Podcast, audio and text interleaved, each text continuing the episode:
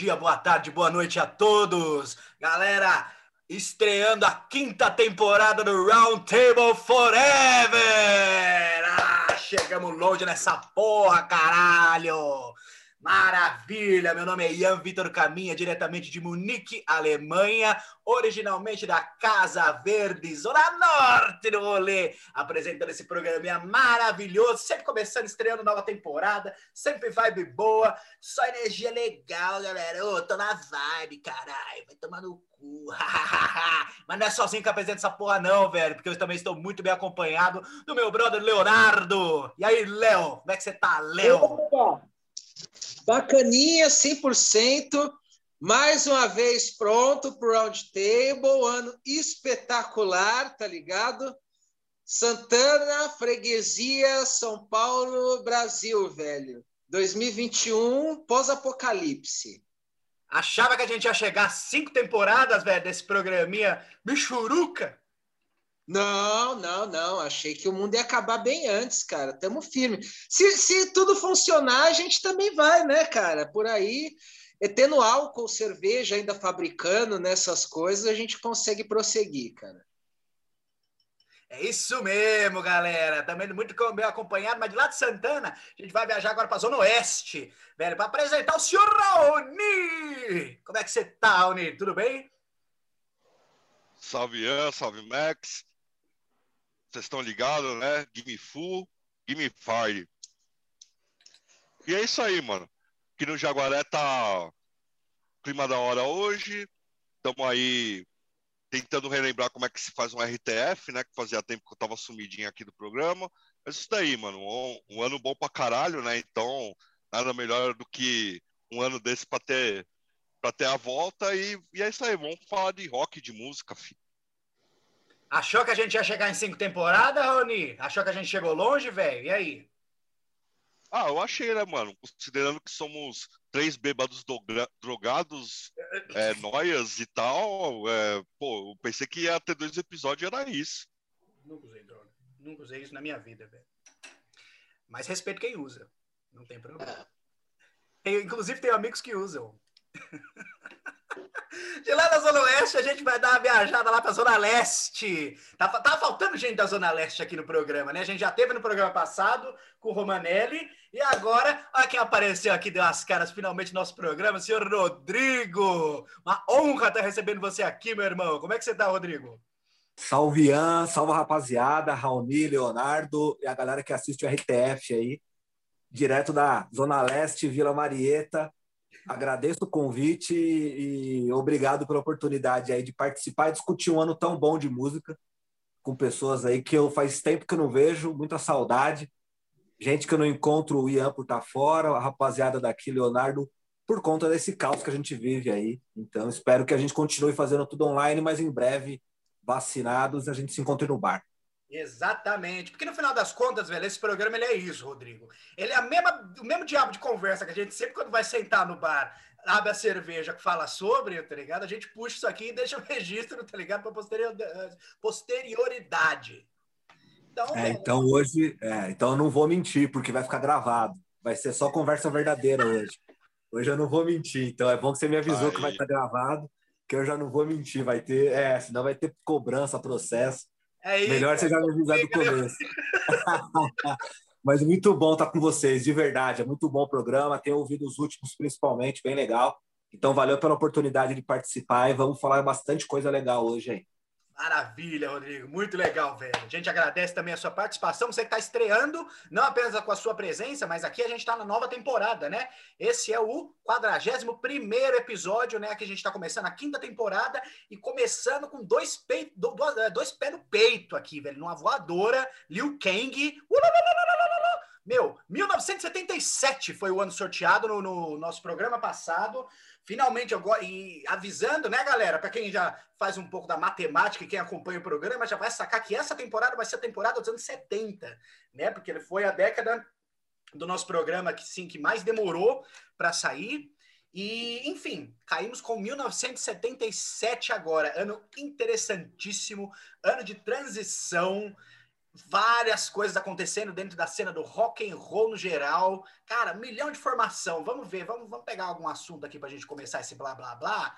Eu quero falar um pouquinho, a gente vai falar um pouquinho de punk rock da Leva 77, mas antes do punk rock, a gente vai falar um pouco de progressivo, velho. E com o senhor Leonardo, que é mais específico, que é mais especializado, dentro desse assunto. Léo, comenta para mim o que, que, você acha, velho, da cena de rock progressivo em 77. Considerando assim que como estava nessa fase de transição, o punk rock ele tava já surgindo, beleza, 76 já tinha o Ramones, além daqueles protopunk lá que tinha no início dos anos 70, né? Mas 77 realmente deu uma alavancada, tá ligado? Parece que o rock precisou dessa energia renovada aí, da, da, da, ter essa volta dessa simplicidade, por conta da complexidade mil aí do progressivo. Mas como, o que, que você acha, então, do ano 77 exatamente, saca? Sobre prog. Dá o seu parecer aí, por favor. Ah, fase estranha do progressivo, né, cara? É, tava passando justamente por essa transição que até a gente já explicou um pouco também no ano seguinte, né, e alguns adiante. Mas até eu estava comentando com o Raoni, o Raoni perguntou: pô, você não, você não trouxe nenhum álbum de prog dessa vez, né? Anos 70, você que vem? Eu falei até para ele: Raoni, o, o, álbum de prog que eu mais ouço de 77 é o ao vivo do Gênesis, tá ligado? Seconds Out. E justamente para resumir um pouco essa coisa dessa fase esquisita que as bandas estavam passando, ou já tinham se separado e já estavam virando outras coisas, né? como o exemplo do Gênesis mesmo, que já tinha ocorrido a separação ali um ano anterior, né? e já com Phil Collins. 77, inclusive, eu acho que é o primeiro do Peter Gabriel, já saiu em 77, já numa guinada também de sonoridade e tudo mais, né, cara? E, pô, o Yes estava com Going for the One também, que é um álbum assim meio lado B da carreira, a galera não considera um dos principais. Eu, como já expliquei aqui, que eu gosto de tudo do Yes, que é sensacional, acho um álbum da hora, mas compreendo também, e ele retrata mais ou menos essa época, né, estranha aí que estava passando progressivo. Mas tiveram vários lançamentos, né, cara? As bandas continuaram lançando. Então teve lançamento do Gentle Giant, teve Renaissance, teve Emerson Lake and Palmer com Work Zoom, teve Supertramp, tá ligado? Então, assim, é, tiveram lançamentos importantes das bandas, mas já as bandas já estavam passando por problemas tanto internos, né, quanto do que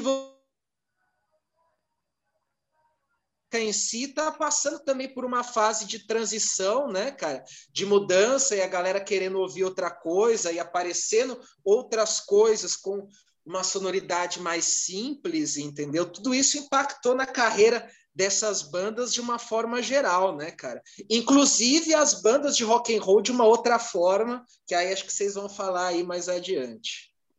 Isso mesmo, velho. Vamos puxar esse assunto aí agora, então, porque em contrapartida, 77 ele foi o ano aí da, da, do surgimento, velho, dessa nova leva de rock and roll, velho, feito com mais energia.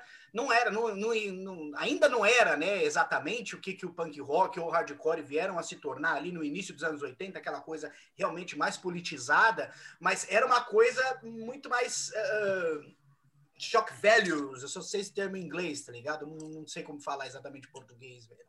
Que eu acho que quebrou as pernas de todo mundo aí, principalmente aí, com o quê? Só de 77 dentro do punk, que já tem, mano, Living Home do Ramones, primeiro do Sex Pistols, primeiro do The Clash, puta, velho.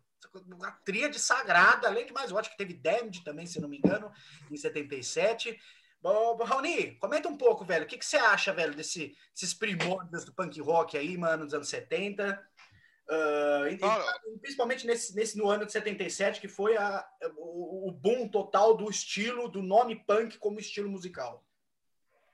Então, é, aqui é interessante pegar pelo ponto que o Max já puxou, né?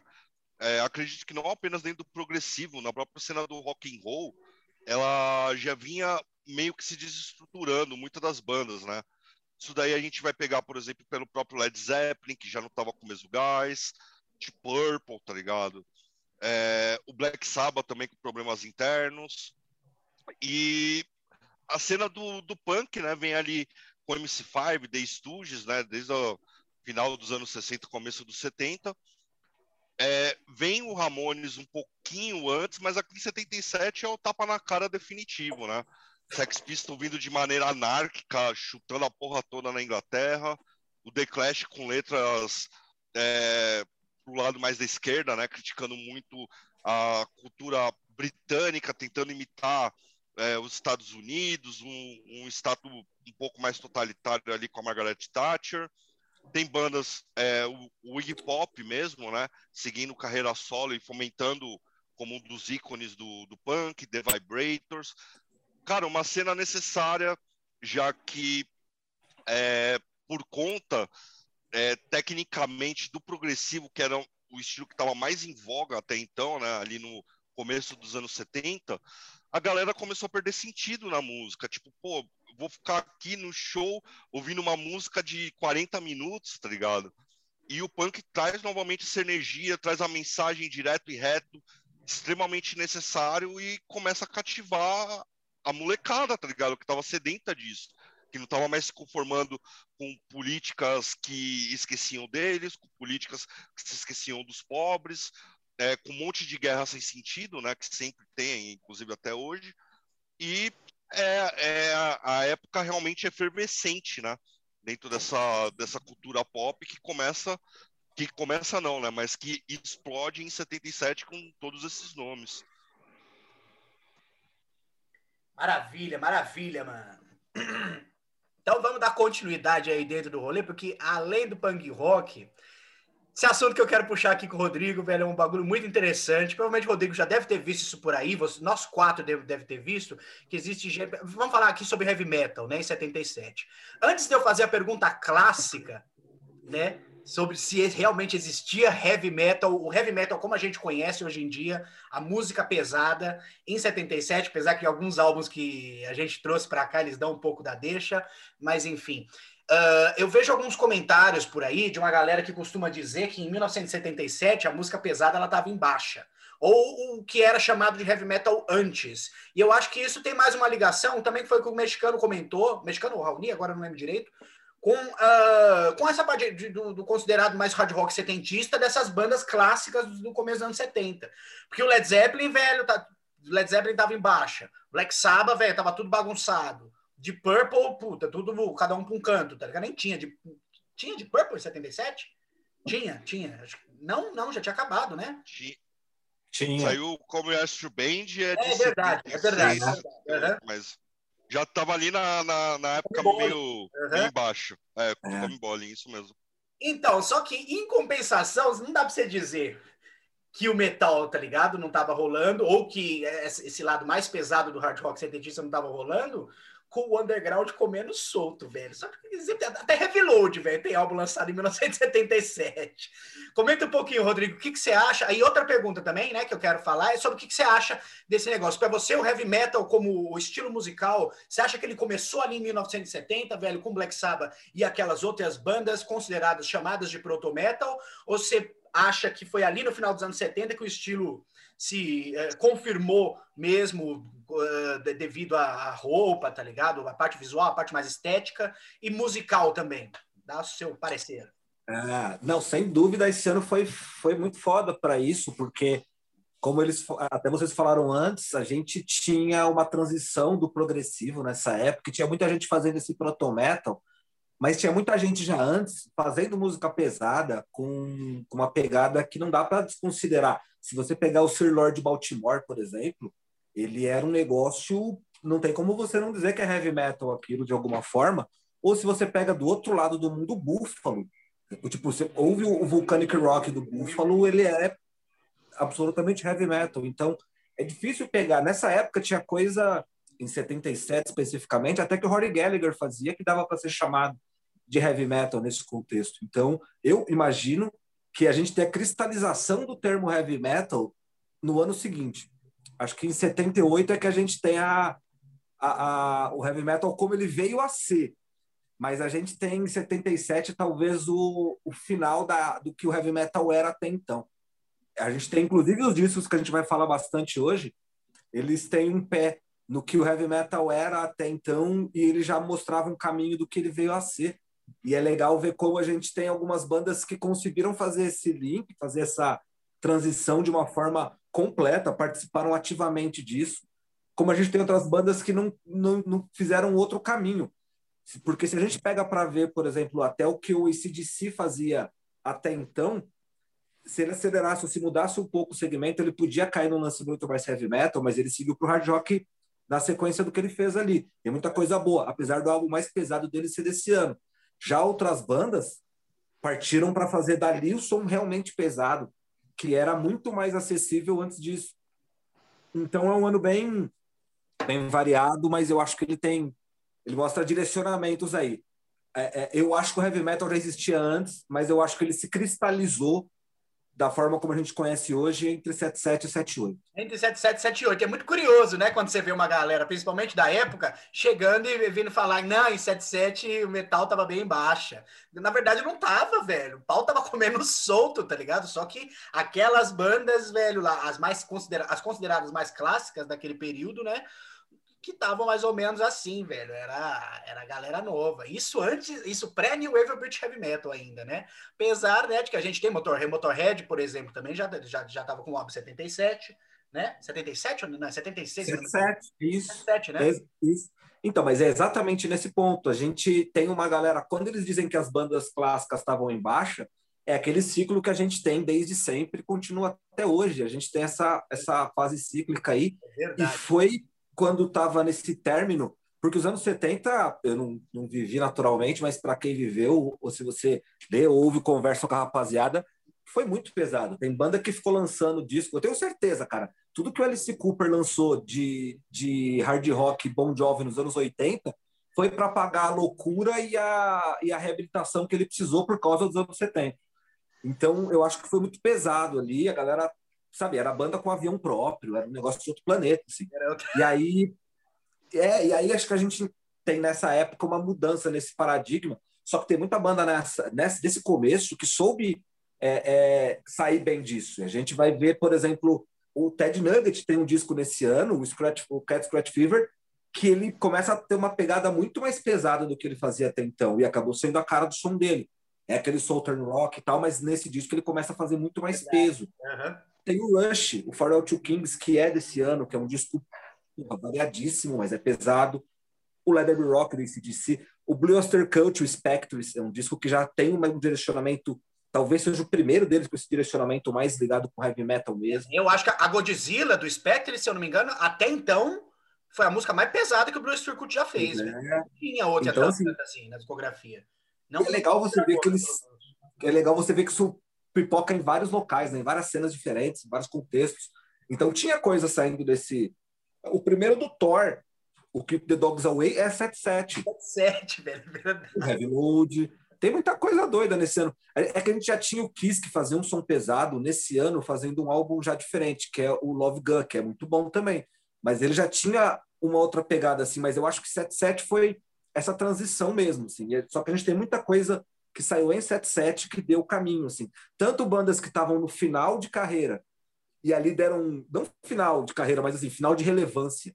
Sim. E ali deram, a, a, deixaram umas músicas muito foda, quanto bandas estavam começando e elas meio que mostraram o caminho ali, né, cara? Se você se você vê o que algumas bandas que a gente vai discutir bastante que fizeram especificamente em 77, meio que definiu, ó, é, é isso aqui, ó, segue aqui que aqui vai aqui vai para o bom, assim, vai seguindo. E tem coisa boa, vai ser bom falar disso. Maravilha, maravilha, mano. Puta, muito louco esse ano, velho. Muito louco esse ano ter saído daqui, mano. Vamos que vamos, vamos começar esse negócio aí então, galera. Vamos lá, Round Table Forever, quinta temporada, 41 episódio do ano de 1977. Quem é que vai começar esse negócio? É o senhor Raoni. Raoni, dê a deixa. Que álbum que você trouxe pra gente ouvir aqui, meu bro? Manda bronca. Aqui. Beleza, meu caro? Só pra galera que não entendeu, eu tô aqui, ó, King Elvis Dead. Ele morreu em 77, então homenagenzinha de leve aí, só pra contextualizar. Quem é esse cara, velho? Não que- ouvi falar na minha vida, mano. Já que o Rodrigo falou ali dos primórdios, né, do, do heavy metal com Solar de Baltimore, aí a gente pode botar Dust, Boucher também, né, entre outras, eu resolvi trazer uma banda, é um projeto entre né, Brasil Argentina ali, que trazia ainda talvez o- os últimos suspiros desse heavy metal setentista ou hardão setentista, né, como muita gente fala, que é o Aero Blues com o disco auto-intitulado. Pois bem, é, também é banda que eu já conhecia há, há algum tempo, né, na época principalmente que eu estava caçando bastante hard rock setentista, e é impressionante, cara. Primeiro, por contar com, para mim, na, na minha opinião, né, acredito que de muitos também, o principal guitarrista, né, o principal guitar hero argentino, que é o senhor Norberto Napolitano, vulgo Papo, né? É, o Medina no baixo também, né? Teve trabalhos também bem interessantes na cena do, do rock metal argentino, inclusive tocando na, no Papos Blues. E com Rolando Castelo Júnior, né? Que mais tarde é, estaria na, na formação inicial ali do Patrulha do Espaço, né? Bem, cara, um power trio é, com toda a agressividade, toda a malemolência e todo o peso da música setentista, né? É, toques blues, ao mesmo tempo muito sujo, muito pesado, algo que eu gosto muito, gosto dessa sujeira, desse, dessa sujeira meio já indo para um fuzz, né? Que mais tarde a cena de Stoner, Doom, beberia pra caramba. E, cara, aqui um disco extremamente coerente, né? Feito com, com muita raça, feito com, com muita garra, muita energia. E começa com Vamos buscar a luz, né? Já mostra uma rifada ali genial, tá ligado? Swingada, com, com baixo comendo solto. É algo sensacional. Ah, uma das minhas músicas favoritas desse disco é Arboletes Difusores.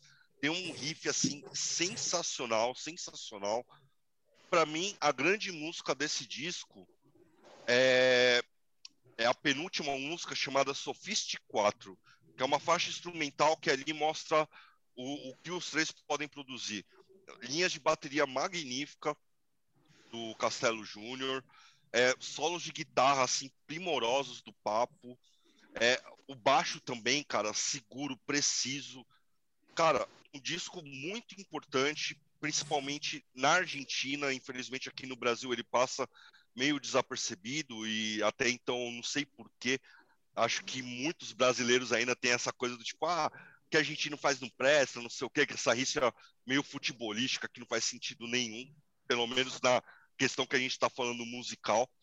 Mas um baita disco muito importante e eu acho bom trazer, né?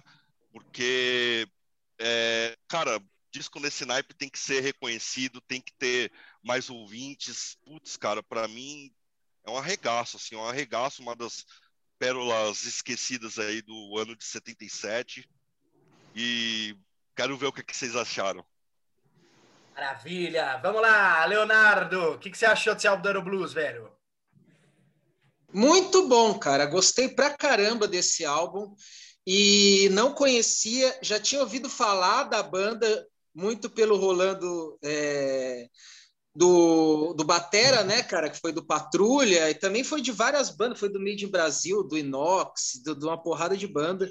E é o que o Raoni falou aí, cara, dessa coisa do brasileiro, eu diria mais. Eu, eu acho que é pior do que a questão futebolística, inclusive, porque falando de música, o argentino gosta muito da música feita no Brasil, seja pesada, seja de, de vários estilos. E o brasileiro que não costuma reconhecer musicalmente a Argentina. Então, muitas dessas pérolas, inclusive acho que o Ian já veio com banda argentina, que a gente já fez comentários parecidos, banda uruguaia, banda argentina, que aqui vem pouquíssimo isso justamente por causa disso.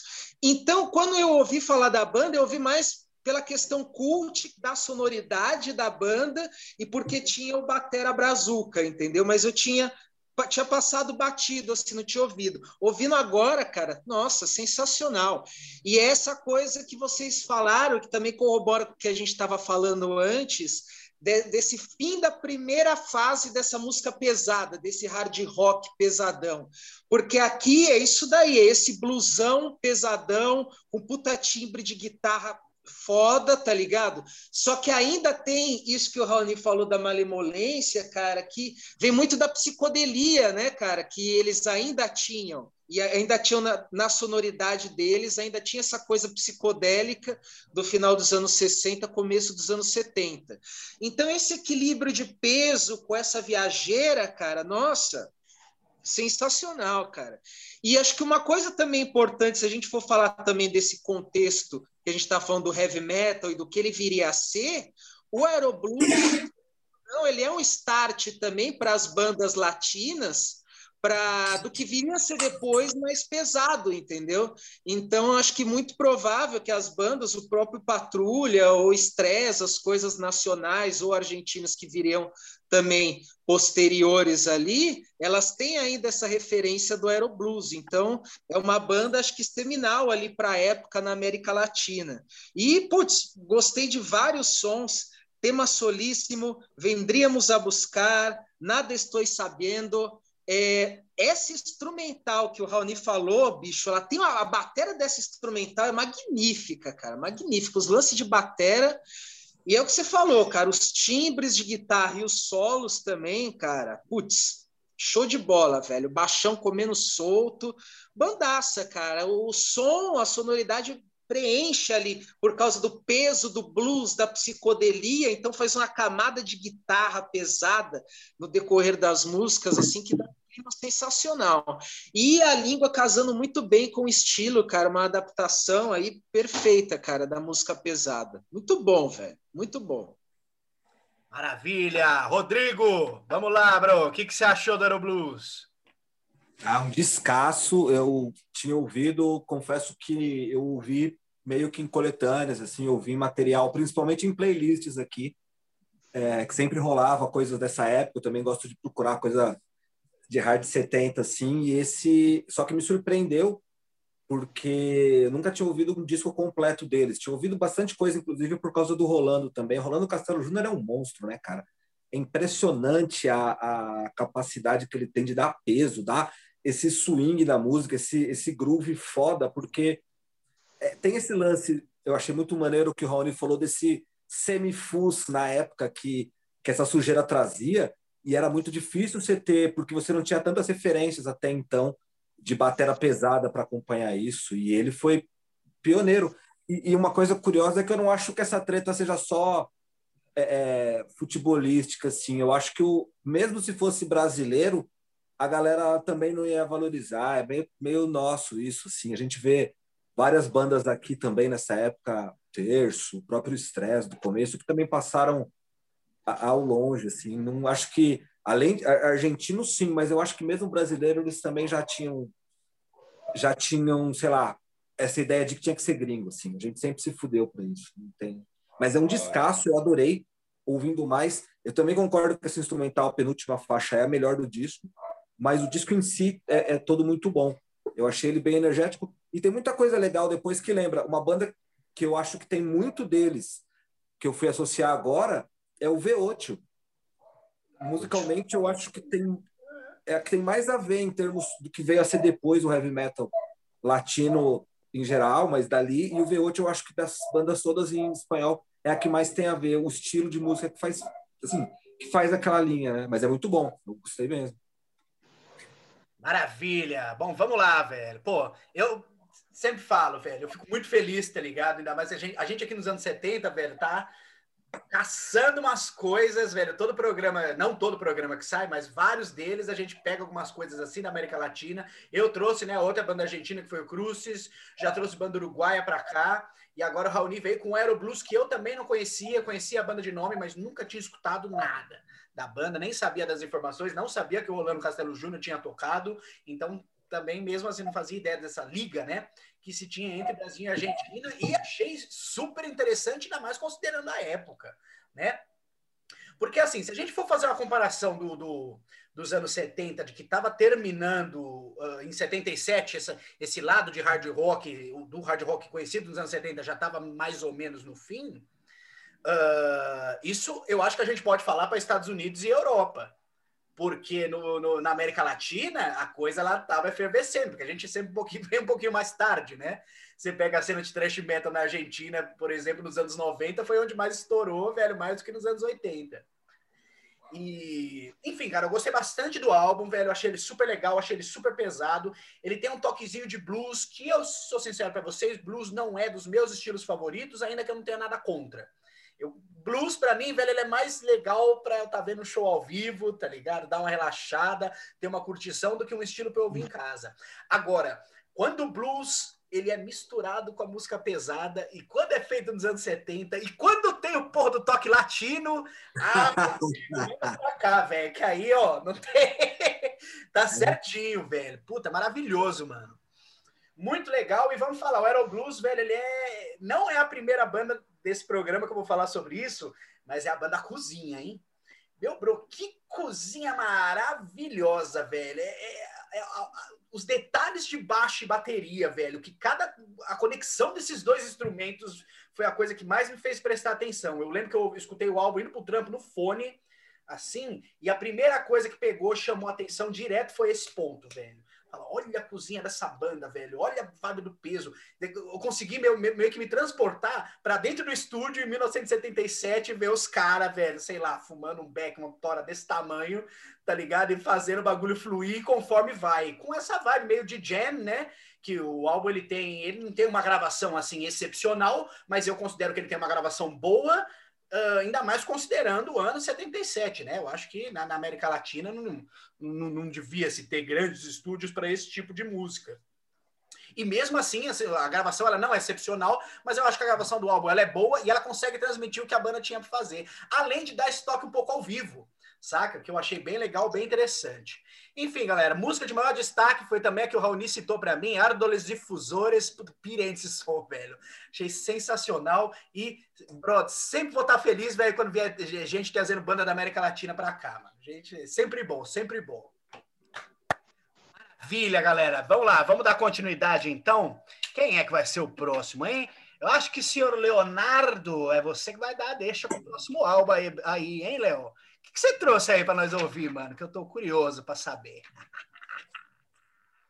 Maravilha, meu nobre. Vamos que vamos, cara. Porra, os dois álbuns eu estou muito curioso para saber o que, que, vocês acharam, mas agora eu vou de Ian Gillan Band, Clear Air Turbulence, tá ligado? Que também entra nesse assunto que a gente estava falando aí, dessas primeiras bandas, né, velho, já estarem em baixa, né? O de Purple, no caso da onde veio o Ian Gillan, né, cara, já tinha mudado muito a formação, já estava com uma outra formação já também para acabar em 77, né? E o Ian Gillan parece que estava ruim, velho, estava ruim, tentou fazer uns negócios, comprar um estúdio e não deu nada certo, perdeu uma grana desgraçada, tinha desistido da música, estava numa pindaíba. E aí, de repente, resolveu montar essa banda aí, cara, cara que se a gente for parar para pensar da carreira que o Ian Gillan tinha feito até então, dá uma mudada bem importante no estilo, né? Porque esse, que eu, na verdade, é o segundo é, trabalho né, do Ian Gillan Band, é, que eu não sei direito se é um álbum ou se é um EP, porque são seis musiquinhas, três lado A, três lado B, 40 minutos. Eu já ouvi falar que é EP, eu já ouvi falar que é álbum, mas enfim, segundo o trabalho da Young Band, esse álbum já é uma guinada já, porque o primeiro deles era um hard rock, mas já estava querendo ir para esse estilo desse segundo álbum, que já aqui é um jazz fusion, entendeu? Fritão com toques de progressivo, você entendeu? Pouca coisa desse hard rock pesado. Então a sonoridade muda bastante, tanto o instrumental quanto inclusive do vocal do Ian né, cara? Porque é o que eu falei, instrumental aqui é um jazz fusion, cara. Então você vai ver aqueles tempos mais quebrados do jazz, entendeu? Um ritmo totalmente diferente, presença forte de metais, né, digamos, sax, trombone, trompete, que tem bastante aqui, baixão comendo solto, né, velho, marcadão, tipo típico do jazz, né, velho, virtuosão, e o vocal do estilo como manda, né, velho? Ian Gillan arregaçando, passando mal, cheio dos drives, dos agudões, dos melismas, usando todas essas técnicas que são inerentes ao jazz, ao fusion, até R&B, soul, né, velho, que, que muito provavelmente é a referência do Ian Gillan nesse álbum. E o álbum é sensacional, cara, curtinho, 40 minutos, recrutou uma bandaça, tá ligado? Vários músicos aqui que são fodas, tá ligado? É, baixista, velho, acho que chama John Gustafson, que foi do Roxy Music, puta baixista foda, baterista impecável, acho que chama Mark Nusself, que já tinha tocado no Elf, tocou com Jack Bruce, tocou acho que naquele ao vivo do Tim Lizzy, que a gente passou em 78, é esse batera, tá ligado? Sim, um timaço de peso, velho. Então, é um álbum que eu acho muito interessante por essa diferença na carreira do Ian Gillan, né, por si só, porque o álbum depois do Ian Gillan Band também já ia cair por hard, e o que o Ian Gillan fez adiante, né, cara? Tanto no Deep Purple quanto nas bandas solos dele, também já foi por hard heavy, por hard rock, já foi outra coisa.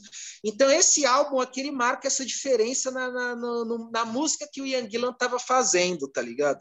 Muito bom, cara. Eu acho ele sensacional. Gosto do álbum inteiro. Essa coisa do jazz fusion, fritão, só com muita energia, tá ligado? Minuto, então, né? Clear Turbulence primeiro som fudido, Five Months, segundo som, que é tipo balada, tá ligado? Um puta feeling do caramba, tanto no vocal quanto no instrumental. Lá do B, Over the Hill, também, um sonsaço. Então, no conjunto da obra, cara, eu acho um álbum interessantíssimo, tá ligado? Um puta de um registro da hora do Ian Gillan, fazendo um tipo de som que a gente não está acostumado a ver ele fazendo, entendeu? Que ficou muito nessa época. Putz, Gosto pra caramba desse álbum, cara. Legal, mano. Bom, vamos lá. É maravilha, tá ligado? Você ter puxado esse álbum logo na sequência do anterior, porque ele é o que eu tinha falado, que é o segundo álbum da Cozinha Maravilhosa, velho. Ele foi também outro álbum, só que um álbum foi eu indo pro trampo, que eu escutei no fone, o outro foi voltando. e na hora, voltando, a primeira coisa bateu na cabeça, olha essa cozinha, velho. Pô, vai tomar no cu, mano. É, mas é cozinha de jazz, né, velho? Cozinha de jazz é outra história. Mas quando tem essa ligação com o rock, tá ligado? Eu acho que dá uma vibe, ainda tendo uma figura central como Ian Gillan, é, meu, excepcional, velho. Achei muito legal o trabalho, principalmente, velho, por esses fatores que você citou, tá ligado? Tipo, final dos anos 70, velho, de Purple tava aquela bagunça, Ian Gillan, não sei o que tava acontecendo na vida do cara pessoalmente, mas, pô, tava tomando no cu, tá ligado? Então, pô, vamos fazer um projeto de rock jazz? Por que não? É, isso, tá ligado? Reflete um pouco na música para mim, cara. Eu acho que, meu, a música, ela ela consegue ser pretensiosa e despretensiosa ao mesmo tempo, saca? Parece que ele tava fazendo aquilo que ele tava afim de fazer, tranquilo, tá ligado? Chama uma galera nova, fugiu um pouco da, da, da do, do, desse lado mais hard rock setentista que era a ligação que a gente tinha com o Ian Gillan na época, e ao mesmo tempo, tá ligado? Fazendo uma música pretensiosa, aí que eu digo mais por, pelo fato da complexidade uh, uh, que se tem aí por ser jazz, velho, da, da, influência de outros instrumentos aí, tipo metais, velho, tudo lá misturado. Cara, eu achei muito legal, não é exatamente aquilo que é o meu estilo, aquilo que eu escuto também no meu dia a dia, mas eu achei surpreendente, velho, gostei da interpretação vocal dele, saca? Eu achei ela. Uh, ela ainda é muito forte, é muito potente, velho, a interpretação vocal do Young Gillan, tá ligado? Porque nessa época eu acho que também não tinha como. Mas ela é diferente do que era de Purple. Eu acho que ele conseguiu, ele deu uma readaptada nas linhas vocais, velho, justamente para trazer, tentar mostrar para o público uma nova cara que devia ser uma influência dele também, entendeu? É, enfim, cara, para mim é um álbum solo legal, super bacana, velho. O cara tá querendo fazer o que ele quer e não simplesmente tá completando mais um, ser mais parte de uma banda uh, uh, onde todo mundo bota opinião, ainda mais uma banda complicada igual de Purple, tá ligado? Que devia, imagina, imagina uma sala de composição de Purple, velho. Que treta que não devia ser, tá ligado? Um fala quero isso, quero aquilo, quero aquilo, e o, o Blackmore manda todo mundo tomar no cu. Lá parece que era ele que mandava, o bagulho saía do jeito que ele queria e vamos que vamos. Muito legal, velho. Bela recomendação, não conhecia, velho, nunca corri atrás e, mano, me surpreendi. Rodrigo, vamos lá, velho, o que você achou? Eu fiquei literalmente em choque com esse disco por vários motivos. Eu agradeço muito o Léo ter citado esse disco porque eu jamais havia escutado. Eu confesso a vocês que eu sempre ignorei esse disco por conta da vibe striper que tem da capa dele. Eu ficava, pô, vai que essa porra é uma reza aí, eu, eu acho que eu vou pular esse rolê aí. Aí eu ignorava. E a referência que eu tinha do Ian Gillan fazendo outro tipo de som era, era heavy metal, era hard 70, porque a banda Gillan, Gillan mesmo, que é de 78, até então eu não tinha essa ideia, é super heavy metal. É, é, tem um disco deles que eu tenho que chama Future Shock, que é heavy metal puríssimo, assim, é um power trio fudido, vale muito a pena. E, e eu imaginava que isso fosse na linha. E quando eu ouvi o disco, eu confesso que a primeira música eu fui ver se estava certo, porque era total fusion, era outra coisa diferente do que o Ian Gillan costuma fazer e diferente do que o próprio Gillan fez depois. Aí eu fui entender que essa era a Ian Gillan Band e o que ele fez depois solo era só Gillan, que era aquele loginho meio que à mão, assim e tal, que é muito pesado também. Só que eu pirei nesse disco, é fantástico. Eu não tinha ideia de que isso era que ele tinha esse material e que era tão, tão variado, tão, tão rico, porque tudo que eu tinha de referência, ou a maior parte de jazz fusion que eu tinha de referência, não era orientado para voz, era orientado principalmente para virtuosa instrumental. Então esse disco ele tem uma, uma é, é, ele é voltado, ele é feito para um vocalista e ainda assim ele consegue ter toda essa levada fusion que é muito foda. Eu, para mim, da lista que a gente vai discutir hoje, ele, em termos de surpresa, é o que bateu para mim. Assim. Eu achei ele foda e tô ouvindo muito ele. Legal. Eu acho que é justamente isso que você comentou, antes de eu passar para o Raoni, é, é, pelo fato de ser o Ian Gillan o cabeça do negócio, né? Porque se fosse algum maluco do jazz, velho, que fosse controlar a música, ela ia perder. Não é que ia perder, mas ela ia seguir um outro caminho, talvez um pouco mais complexo. Eu acho que o Ian Gillan, velho, no medida do possível, falou: não, não aguento mais ali o cara de Purple, velho, enchendo o saco, querendo meter complexidade, solo de 20 minutos em tudo. Então vocês vão seguir a minha linha aqui, velho, ou então é demitido. Pro bem, né? Só que, faz... é, só que fazendo uma levada completamente diferente do que a gente não só tinha dele, mas do que estava acontecendo ao redor, né? Ele faz um som completamente por fora. Tem muita coisa nesse disco aí que você nem consegue identificar que é o próprio Gillan, de tanta coisa que tem em cima de camadas que ele coloca ali. É muito bom. É verdade. Eu pirei, realmente. Outro assunto interessante, porque teve algumas linhas vocais que eu realmente eu fiquei pensando isso, tá ligado? Eu não consegui. Eu fiquei até com dificuldade. Falei, puta, mas será que é o Ian Gillan cantando? É. Sabe, ô, Leonardo? É, é, ele tudo, né, que faz. É... Ele em tudo, cara, mas é o que vocês falaram. É, além dele usar outras técnicas, ele faz essas coisas de camada. Na própria Five é. Não é isso, foi isso que me confundiu. O vocal dele tá muito variado. Hora é coro, hora ele tá fazendo as coisas, tipo, as técnicas mais R&B, mais soul, tá ligado? E aí muda totalmente. Legal, ainda curioso, né, para um cara como Ian Gillan, porque ele não teve... Quer dizer, a, a história conhecida é que ele nunca teve aula de canto, ele aprendeu a cantar sozinho. Talvez até 77, 78 ele deve ter tido algumas aulas. Em estúdio deve ter ido, gente, lá no Deep Purple, falar, ô, oh, mano, você tem que fazer assim, é. deve ter ido, né? Isso não é possível. Maravilha. Raoni, conclua, velho. O que, que você achou? Vamos lá, cara. Eu ia começar reclamando um pouquinho do, de alguns fãs, mas eu vou começar fazendo a meia-culpa, tá ligado? Porque eu já conhecia a Ian Gillan's Band, tinha escutado, né?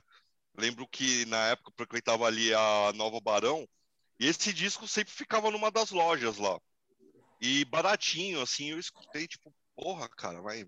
Gillan fazendo isso, tá ligado? Nada a ver, mano. Cadê o Purple, tá ligado? Cadê essa, essa pegada mais bruta e tal? E eu ignorei durante muito tempo, cara, a Ian Gillan's Band. Cara, quando eu peguei pra escutar, já, já numa outra pegada, eu falei, tá que pariu, cara. Tipo, claro, a gente que, que, que vem dessa, do cerne do, do heavy metal, né? A gente quer algo mais pesado, a gente quer escutar é, algo como o Rainbow, né? Que o Blackmore fez é, depois da sua saída, a gente quer escutar algo numa pegada tipo White Snake, ou pelo menos espere isso daí. Mas o Gillan, ele foi num caminho totalmente diferente, saca? De basicamente o que quase todo mundo fez. Eu acho que tirando ali o que o Blackmore fez depois com Blackmore's Night, esse daqui é, é surpreendente. Surpreende ainda porque é muito bom, cara. É muito bom e muito coeso. Uh, tá, eu vou só pegando algumas pinceladas do que o Léo disse.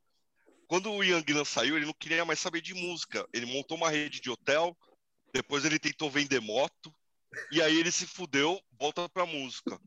Primeiro disco né, da Ian Gillan's Bands é o Shouting Time, que ele, ele ainda tem mais essa energia do hard rock 70, né?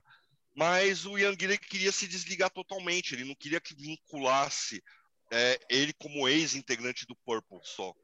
E aí ele monta um timaço, tá ligado? Pra lançar esse disco que vai viajando ali entre o jazz, entre o R&B, né? Tem doses também do funk Motown. E lança essa pérola que, que passa desapercebida. Cara, é muito, muito, muito bom isso daqui. A primeira faixa, Clear Turbulence, tá ligado? Já começa com um groove maravilhoso, a cozinha comendo solta, um solo preciso de guitarra. Isso daí vai pelo disco inteiro, né? Five Moons também, né? Que tem uma, um começo diferente ali, uma orquestração, começo ali com, com saxofone, Over the Hill. Cara, o disco é sensacional. O, o Ian Gillan tá numa performance assim assustadora, sabe? Como vocês frisaram muitas camadas, é, trejeitos diferentes, né? Que, que, que ele vai fazendo é, durante o disco inteiro, durante a audição inteira. E, putz, cara, não tem como deixar de mencionar o John Gustafson, cara. As linhas de baixo dele são animalescas.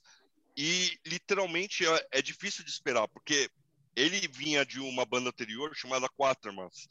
O Quatermans é uma banda meio underground, mas tem uma música bem famosa chamada Black Sheep of the Family, que o Rainbow é, fez um cover, né, no primeiro disco. Minha música favorita do primeiro do Rainbow, essa aí, velho. É um cover, eu descobri. É do Quatermans, é um cover. que era um cover, eu me senti o maior poser do mundo, tá ligado? Falei, pô... e, cara, você escuta o Quatermans, o que ele faz ali, que já é legal, mas você escutando aqui, meu, é, é um baixista muito completo, é um cara muito preciso, muito virtuoso e ao mesmo tempo comedido, sabe fazer as coisas e encaixar de maneira muito boa dentro da música, dentro da proposta. Um descasso, um descasso, uma baita de uma pérola também meio esquecida dos anos 70 e, cara, é, realmente foi uma surpresa, eu não esperava que o mexicano fosse trazer, mas, putz, que, que descasso, cara. Maravilha, galera. Vamos lá então, vamos dar continuidade. Quem é que vai agora? Será que vai eu? Não, não vai eu, não. Não, não, não, não, não. não. Rodrigo. Boa. Você trouxe para nós, bro. O que, que a gente teve que ouvir, Rodrigo? Olha só, espero que vocês tenham gostado, porque eu trouxe um disco de 77 que eu, é um daqueles que eu disse que eu imagino que seja um dos que mostraram o caminho, que é o Rock City, do Riot. O Rock City do Riot é um disco que por muito tempo aqui ficou esquecido. Ele passou batido por muita gente porque o Narita saiu aqui e a gente tinha o hábito de ouvir o Riot mais pesado dos anos 80, depois dos anos 90. E quando a gente ouviu o Narita, ele dava um choque, porque ele é um disco dos anos 70, ele tem outra sonoridade. E para muita gente, por muito tempo, o Narita ficou sendo o primeiro galeria, nos bares ali, ficou sendo o primeiro álbum para todo mundo. E de repente, quando a gente descobre o Rock City, porque acho que as prensagens dele não tinham chego aqui uma quantidade legal, ele tinha uma versão de 93, depois de 2015, e a gente ouve um descasso. O Riot abre a carreira dele com um disco chamado Rock City, que além de ter músicas fantásticas, ele é um disco que mostra um caminho do que veio a ser o heavy metal naquela transição para 78 e aí em diante a gente tem muita coisa legal e é legal que ele faz isso em Nova York. A gente tem o hábito de entender sempre uma coisa vindo da Inglaterra, inclusive no final dos anos 70, no começo da New Wave of British Heavy Metal, mas o Riot foi uma das bandas que mais influenciou isso por conta do New Kay, o famoso DJ da New Wave of British Heavy Metal, que fez o, o furdunço todo do Iron Maiden. Ele sempre foi muito fã do Riot. Ele, inclusive, no primeiro festival de, de Donington, do Monsters, rolava o Riot. Ele fez a, o material sair lá, ele fez uma divulgação muito forte. Então, esse Rock City do Riot, ele é como se fosse uma abertura para o heavy metal dos anos 70. Ele é um disco que 77 que veio de Nova York e foi estourar mais fora, porque ele não teve uma recepção muito forte nos Estados Unidos.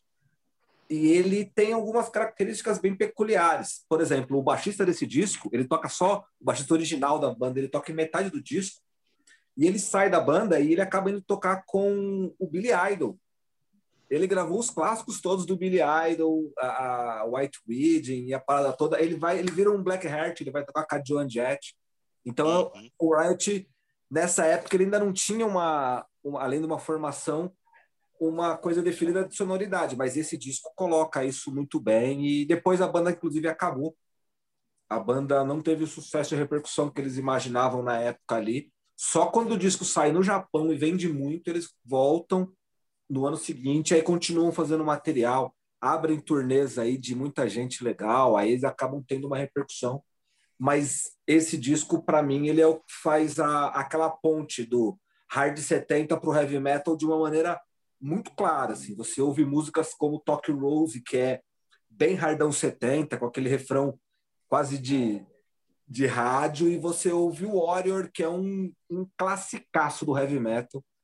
Então eu coloco o Rock City como um disco importantíssimo, mas infelizmente a gente teve pouco acesso por muito tempo a ele até a gente ter as, a, os relançamentos agora aí. Mas é um descasso. Espero que a galera que tenha ouvido aí vai participar tenha curtido ele também. Vamos lá, mano.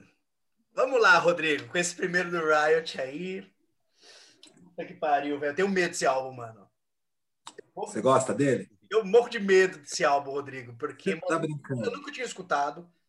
Eu, velho, com Riot, tá ligado? Eu ser bem sincero, velho, pra você, mano. Meu negócio é Thunder Steel e Privilege of Power. Tá ligado? Ah, não. Os, o início ali dos anos 80, é, eu gosto, tá ligado? Eu acho legal o Fire Down Under, o Narita eu acho legal também.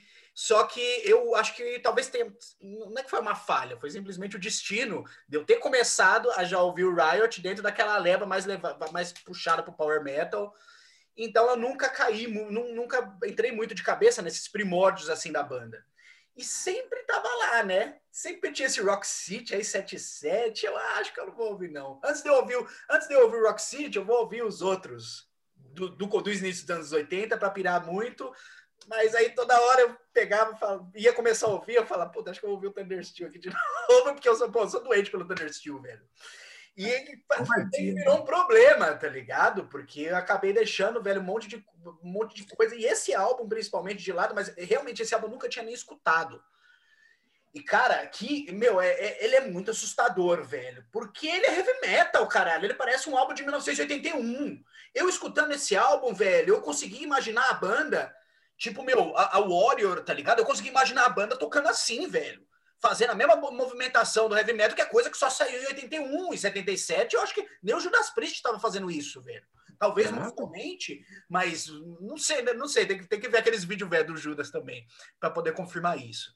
Cara, muito bom, velho. Que álbum fodido. E toda música, todas as músicas do álbum são boas, são boas. Algumas, assim, mais voltadas pro hard rock setentista. Só que, meu, eu caí pro metal, velho.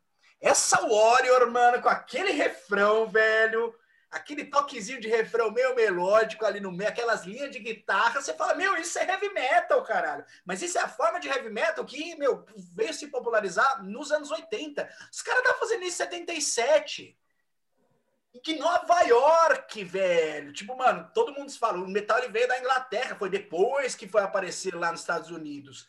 E, cara, por que, que ninguém dá bola pra esse álbum? Mas o, o, fato de ninguém dar bola, eu digo, e a galera da cena norte-americana? E, e, a galera da cena nova-iorquina ali da época, velho? Eu nunca vi Scott Ian falando no primeiro do Riot, nunca vi Manowar falando no primeiro do Riot, nunca vi uh, Twisted Sister, velho, falando no primeiro do Riot. Que, meu, e, e o Riot é dali, velho. Ele é de Nova York, é exatamente da cidade de Nova York. Pode falar.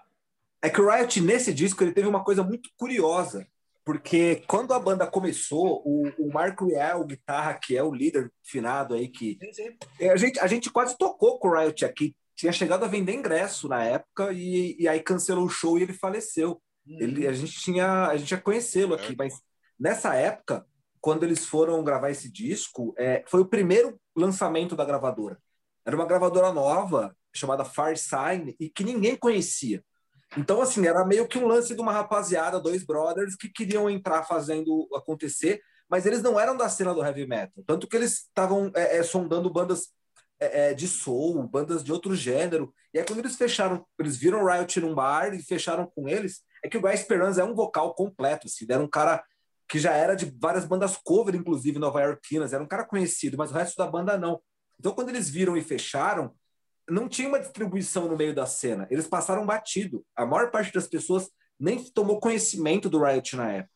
Tanto que esse disco foi é, vendido absurdamente bem no Japão e, no, e, nos Estados Unidos não rolou. Eles começaram a ter uma repercussão lá quando. Porque assim, o, o a, a, gente vai sentir ao ódio e coisas assim quando a gente pega a influência deles. O Mark Riel era muito fã do Montrose. O Ronnie Montrose era a maior influência dele.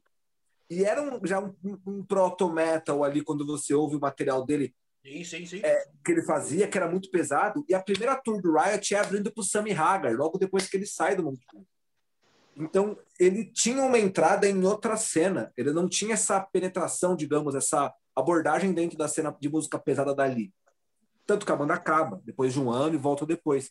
Mas se você ouve o disco e você não está naquela época para ver que ele era bem local, foram poucas cópias, era um disco restrito, ali naquele álbum tem coisas que seguramente deram origem a muita coisa foda. Não, a é Warrior é uma música.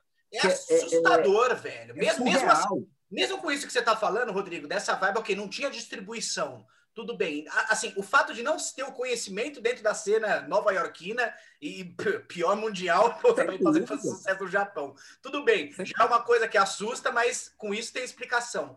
A Warrior, velho, para mim ela não tem explicação. Uma música não. de 87 como a Warrior existir, velho. Eu tenho medo é, disso, mano. Você faz um é negócio e fala, não, vai tomar no cu, velho.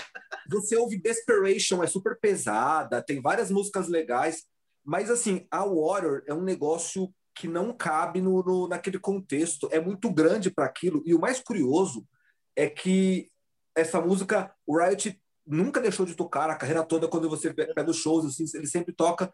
E era legal vê-la, cada uma como interpretação. Porque assim como você disse, você conheceu o Riot no Thunder Steel, e ele tem uma abordagem ali, o Tony Moore cantando, é uma outra banda, assim como o Fire Down Wonder, que é o final dessa fase, é meu predileto, inclusive, até hoje, é uma banda. A fase com o Rist Forest começo dos anos 80 ali é outra banda. Enfim, eles têm uma variação muito grande. E é legal ver o Warrior ao vivo, com todas as formações, porque ela se torna uma música diferente.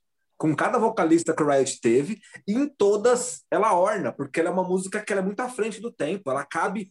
A interpretação do Tony Moore cantando ela, procura no YouTube, é surreal. Eu vou dar casa. Eu, eu acho orna. que eu já vi. Eu já vi porque eu assisti naquele show do. Teve um show dele que eles tocaram, se eu não me engano, a foi até que fechou o show.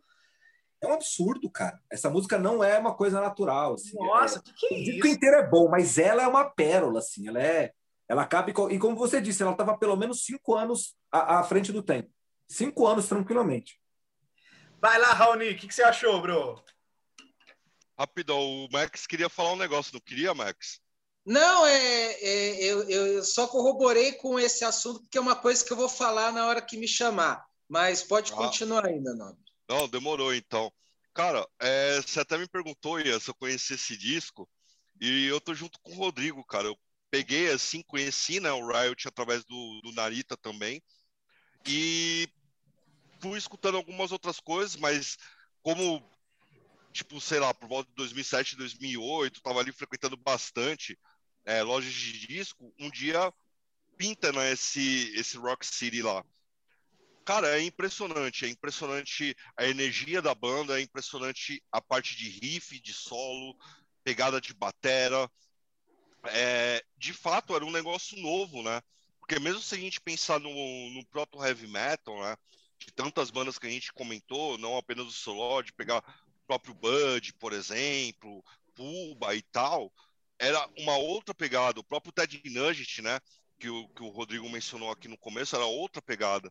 Aqui, cara, é algo explosivo, pé no acelerador, avassalador. A, a banda precisa, assim, sabia muito bem o que estava fazendo.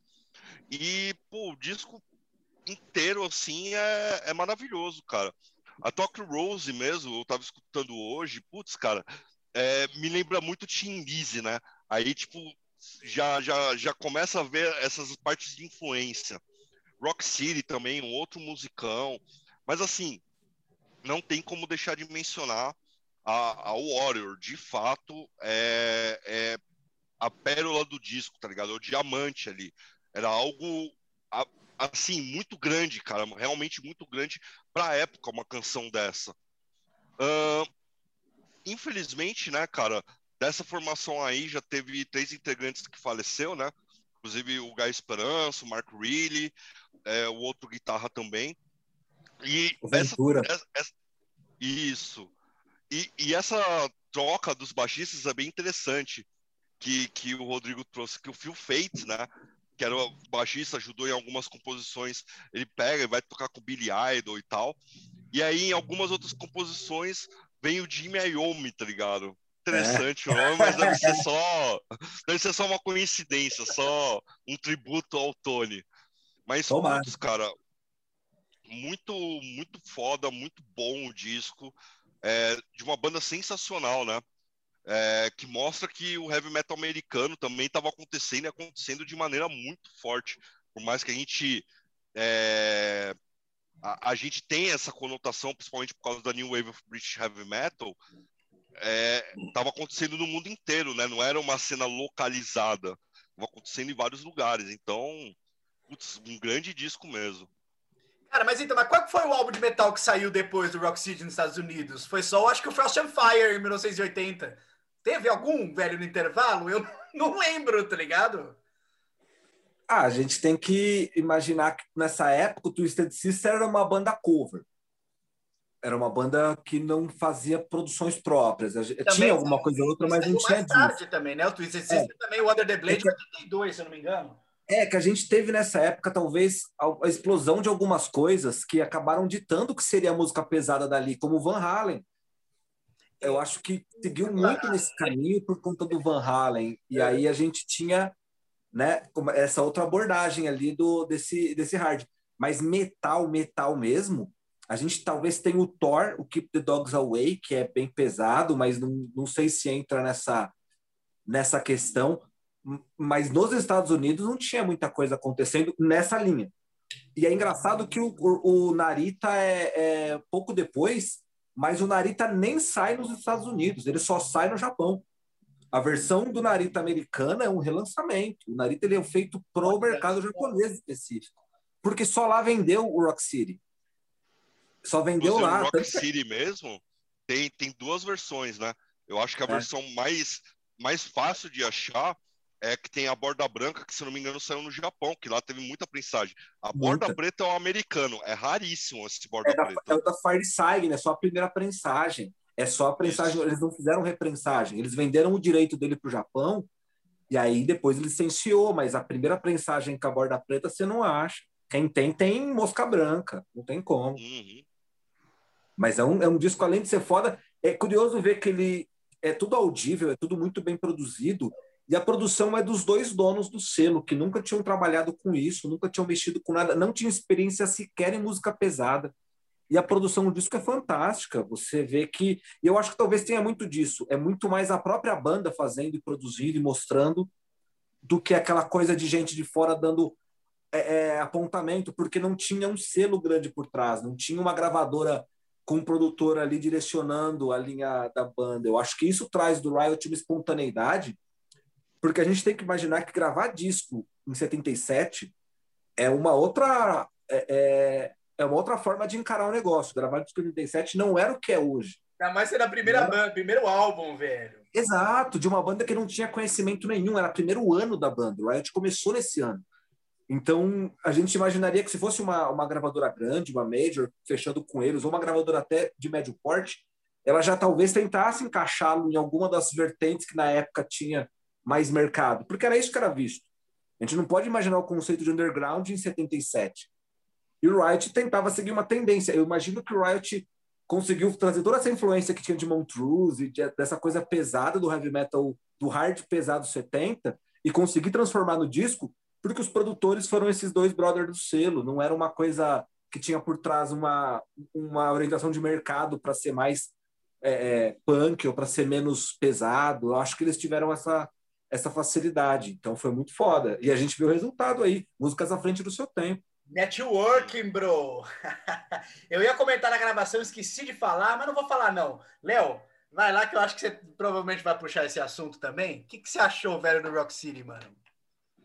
Um descasso, cara, um baita disco que eu conheci há pouco tempo, mas corroboro com tudo isso que vocês falaram, principalmente que o Rodrigo falou e o Ian também, da coisa de não ter vindo bem aqui do Brasil e de ter achado que o Narita era o primeiro e de ouvir muito o Thunder Steel, entendeu? É, também conheci pelo Thunder Steel o Riot e tinha essa visão, tinha também esse medo que o Ian falou de ouvir esses álbuns anteriores, mas isso é uma coisa interessante, porque uma das bandas também que o Ian escolheu, uma banda, uma bandaça, eu já até tinha comentado em outrora que eu também tinha esse medo, só que cada uma teve um motivo diferente para eu chegar nela na fase dos anos 70 e aí conhecer verdadeiramente. O Riot com Rock City, no caso, o motivo foi justamente a Warrior, cara, porque eu ouvi uma versão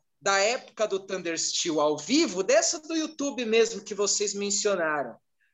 Aí eu ouvi a Warrior e falei, mas que música é essa, velho? Onde saiu essa música, essa porra dessa música do Riot, caralho?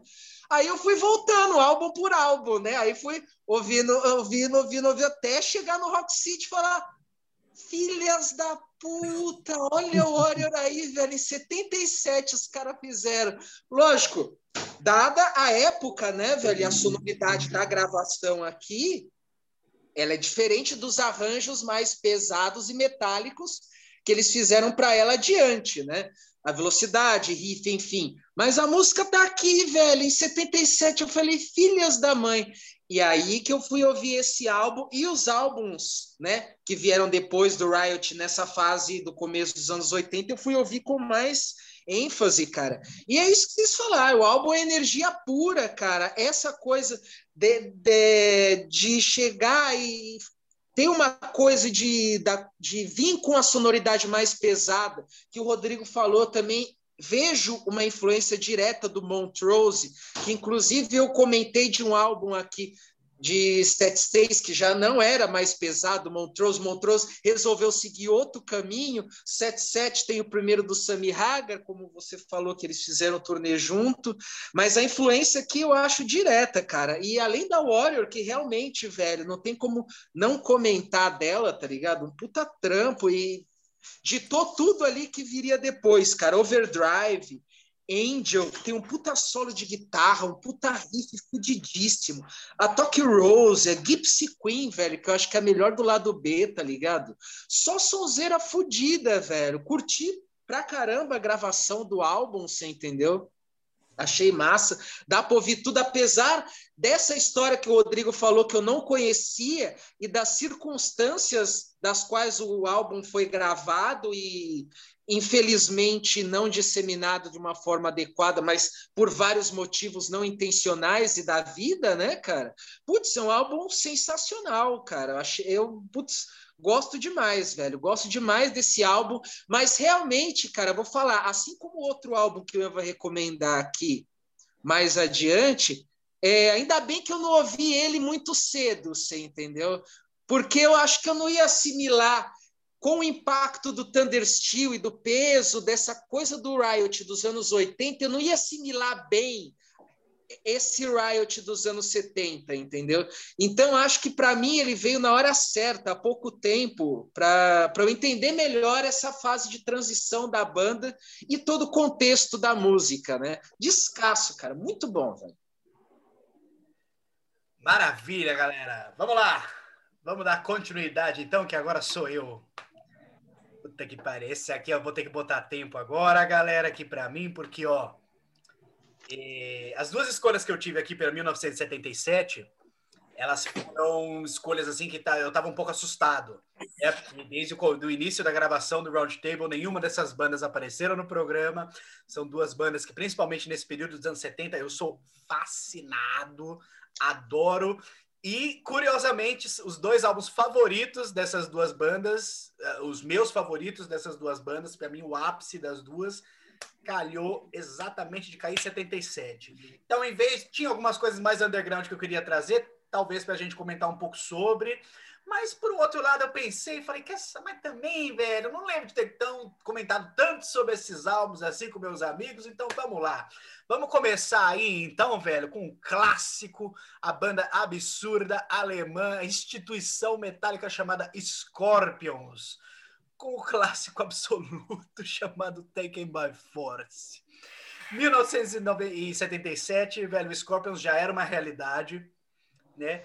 Desde os, eu gosto pra caralho dos primeiros álbuns do Scorpions, velho. Flight the Rainbow, mano. Principalmente já tem mó vibe viajante, mas levemente pesada, tá ligado? De repente começou a entrar na vibe do Entrance, veio uma nova forma de hard rock setentista. Ok, difícil falar se é metal, se não é, se é um hard rock setentista, é daquela forma hard rock que só o Scorpion sabe fazer. E pá, a gente cai em 1977 que para mim é o ápice da banda. O verdadeiro álbum do Scorpions, representando o que é a música do Scorpions em, no, nos anos 70, né? Nos anos 80 a gente tem outros álbuns aí que vão representar essa outra fase da banda que eu também curto. Agora, Taken by Force, meus amigos. Puta que pariu, que disco maravilhoso. Dá licença, mano.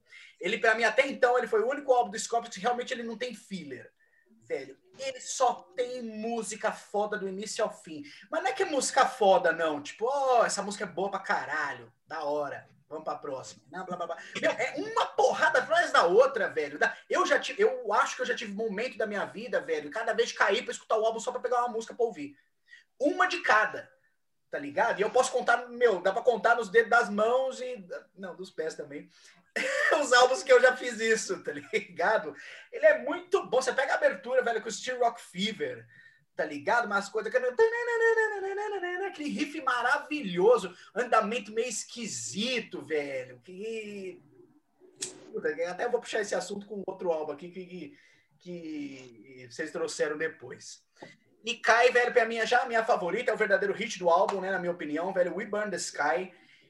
Ele é uma música, velho, que é puta que pariu, velho. É uma música que já me acompanhou em um momento muito interessante da vida. Tanto bom quanto ruim. Saca? Ela tem essa carga, velho, de explosão que chega no final, tá ligado? Bom, já começa pelo nome, Will Burn the Sky, velho. Você vai fazer um nome, uma música com nome de, com, com, esse nome, ela tem que ser boa, tá ligado? Você tem que ter, velho, uma vibe de inspiração além da musical. Você já percebe isso só pelo título. Puta, velho, uma passagem linda, maravilhosa, interpretação vocal espetacular do Klaus Meine velho, quando entra a parte de peso com aquele riff, meu, aquele riff, velho, possivelmente um dos melhores riffs já criados nesse planeta. Como se não bastasse, na hora que você pensa, na hora que você pensa que a música vai acabar, velho, só vem o John Roth lá. E vem a parte mais baixa de novo e a música explode, velho. Eu tenho a sensação, mano, que realmente o céu, velho, fica todo vermelho e só vê o caos na terra, tá ligado? Quando ele vem, o Klaus Meine começa a gritar: We'll burn the sky when it's time for me to que isso, velho? Não é apenas a melhor música do Scorpions, velho. Will Burn the Sky, pra mim, é uma das melhores músicas de todos os tempos, velho. Não é exagero, não. É, é, é inacreditável, velho, esse som, mano. Que, que isso? O que, que esses caras tinham na cabeça? Eles estavam loucos, velho. Nada, nada, quer brincar, quer brincar de fazer rock? Vai fazer um negócio desse. Não, velho. Dando mais uma viajada pra ver, velho, como que a banda ela é cheia de variação dentro do álbum e mesmo assim tem o foco, tá ligado? Porque a gente vai cair mais pra frente uma música como a The Sales of Charon, tá ligado? Ali ela mostra, velho, o que, que é a vibe do Uri John Roth e a influência direta de Jimi Hendrix, velho, na linha de guitarra. Tá ligado? O som, ele é só guitarra, velho. E ele é aquela guitarra perigosa, ele é aquela guitarra ardida, tá ligado? É, aquela, é criminosa essa guitarra, velho. Meu, Porra, velho. É... Eu sempre digo, os álbuns. Ó, já deu meu tempo também, foda-se, velho. Vou deixar um pouquinho pra vocês falar que, bro, senão fica a noite inteira falando esse clássico aqui. Raoni, por favor, velho, vai lá. Pois bem, mano. Pegou a força, né? Puta que pariu, mano. Falar de Scorpion é sempre um prazer, cara. Tipo, principalmente dos anos 70. Eu aprendi a gostar de Scorpion por conta do meu pai, né? É, duas das bandas favoritas dele tá estão aqui nesse round table de hoje e uma é o Scorpions de longe.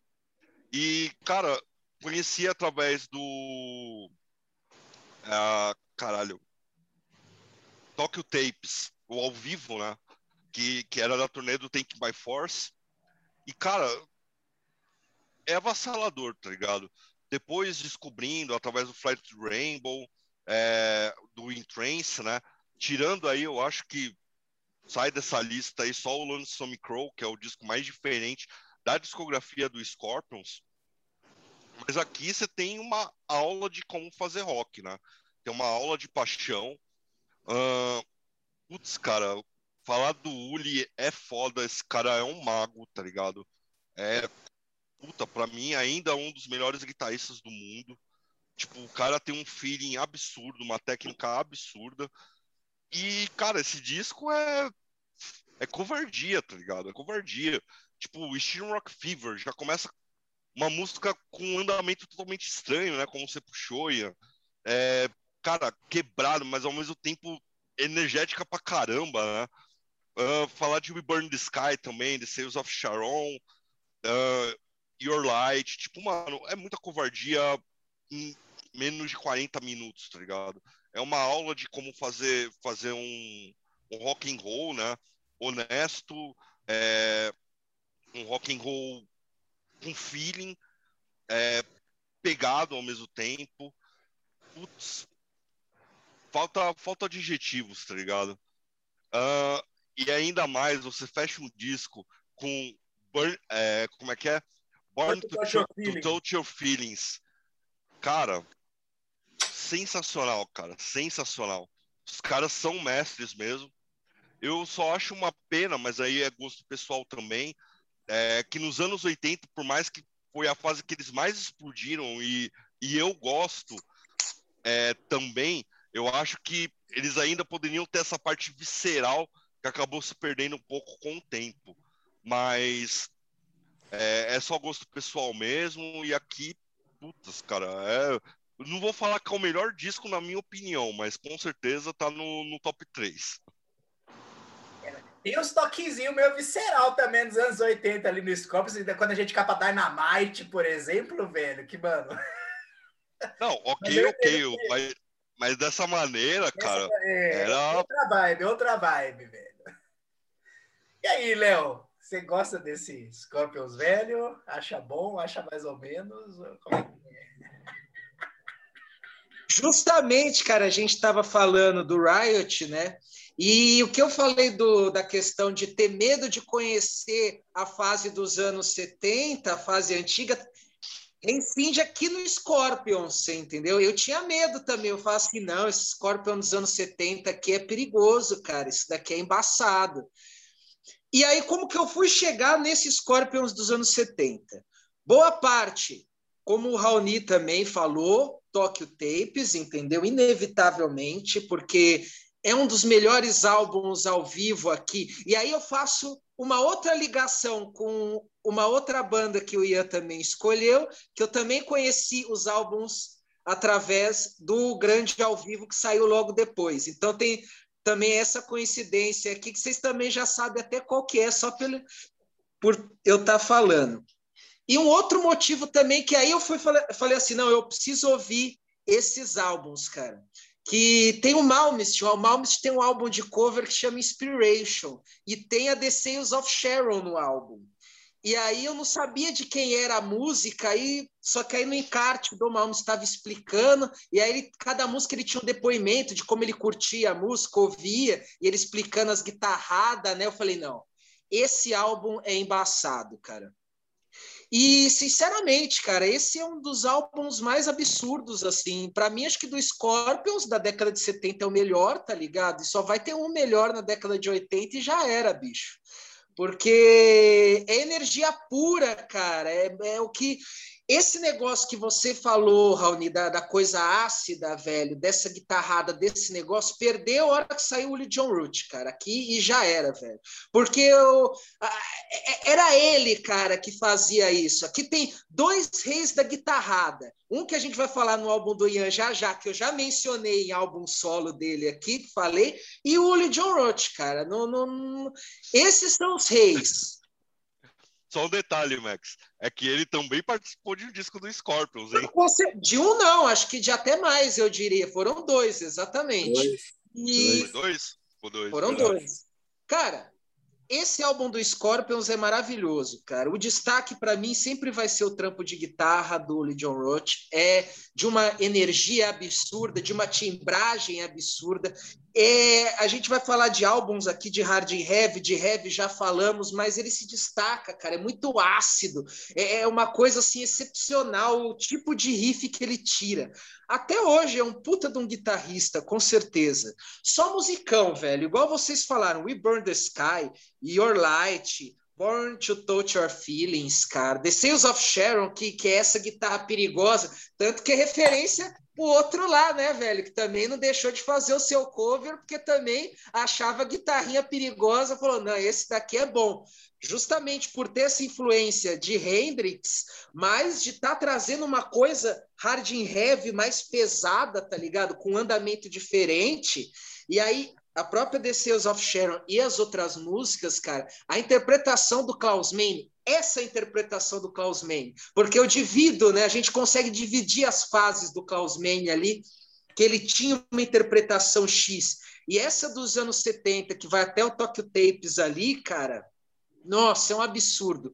O que o Klaus Meine canta, a forma com que ele canta, é, já é um diferencial por si só. A gente vê é, os grandes vocalistas que nasceram ali nos anos 70, né? E como que ele era diferente, sei lá, ao mesmo tempo que ele é melódico, ele tem uma malemolência, como diz o Raoni, um gingado diferente e um feeling na música, principalmente, né, cara, quando vai indo para coisa que ele teve ênfase muito nos anos 80, coisa romântica, uma coisa mais de feeling, de um sentimento. Minuto, ele puxa ali do nada, cara. Então, Klaus Meine é um mestre. Esse álbum é o melhor dos anos 70, é um descasso, cara. Puta clássico, fudido, velho.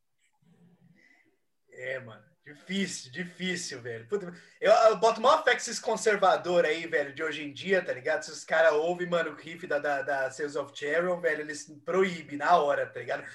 Não entender a música nem nada. Só de ouvir a música e falar, não, isso é criminoso. Isso não pode. Isso é uma afronta, tá ligado? Hostil. Vai lá, Rodrigo. O que, que, você acha do Scorpions? Acho que você não gosta muito desse álbum, não, né? Ah, não deve gostar. É, então, eu até por por me conhecerem bem, sabem o quanto eu sou fã de Scorpions dos anos 70 e especificamente desse álbum. Eu fiquei feliz por como você citou e na hora que você falou para mim, eu já falei, pô, é, seria a minha primeira opção se não fosse a tua, porque esse disco é fantástico. O Scorpions dos anos 70 é um negócio de outro planeta.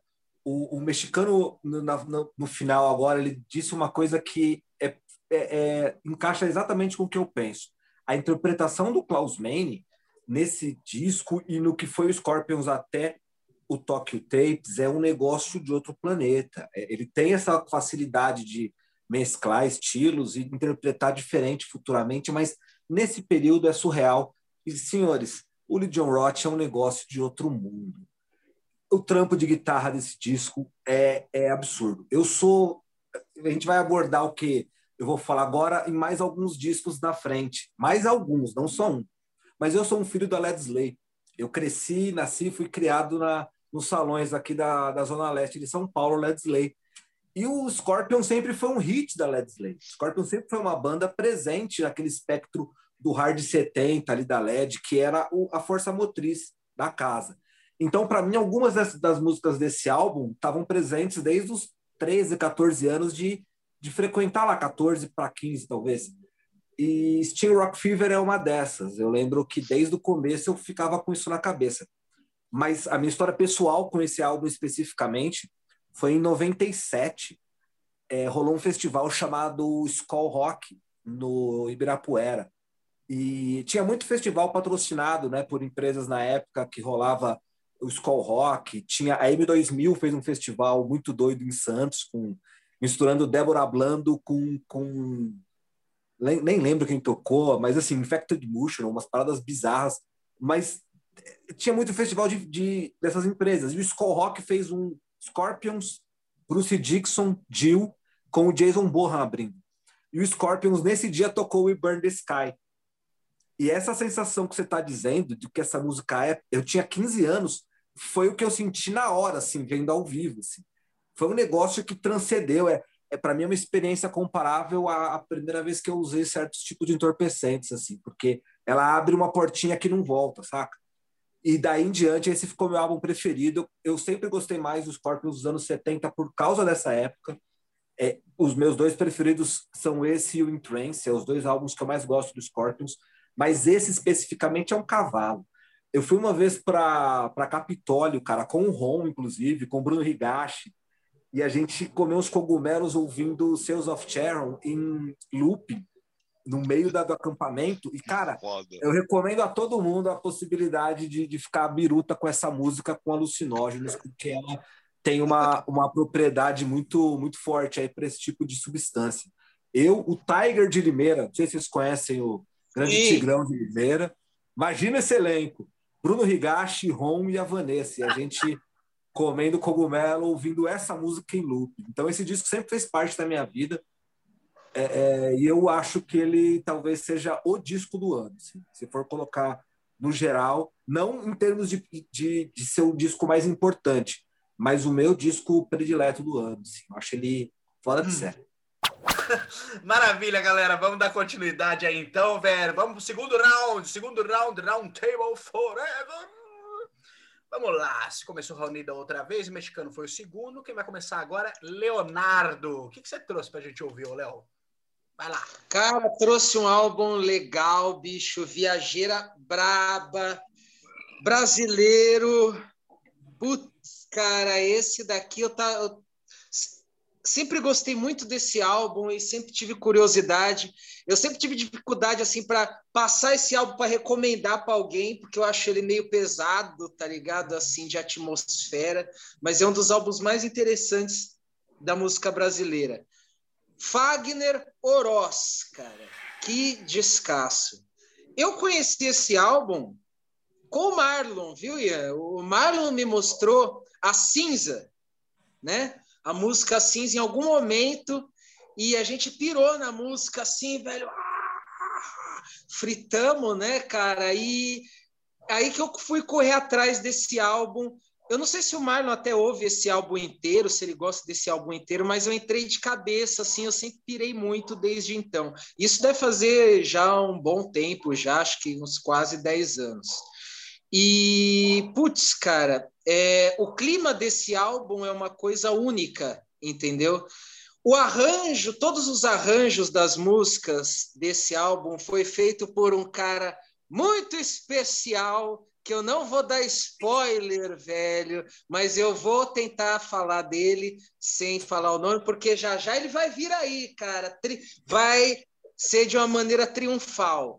Mas o arranjo, cara, foi feito por um cara excepcional, um grande mestre da música brasileira que acompanha o Fagner nessa empreitada, além de um time assim absurdo. É, Robertinho de Recife, violão, guitarra, Chico Batera na bateria, Dominguinhos no acordeon, Mauro Senise, que eu até mencionei no Egberto Gismonte, aqui no, no álbum de 81 também, toca flauta nesse álbum.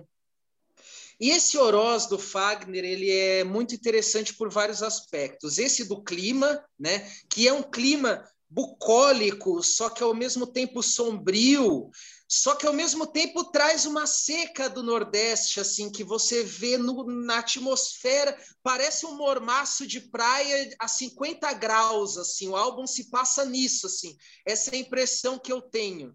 É, é uma experiência que você tem que ouvir, né? Sem contar a poesia, né, velho, que é uma poesia é, às vezes eu até, se a gente for fazer uma comparação com outros, a gente falou de construção aqui do Chico Buarque, né? Então, eu acho que é de uma coisa simples, só que retrata também um pouco do cotidiano do Nordeste de uma forma geral, entendeu?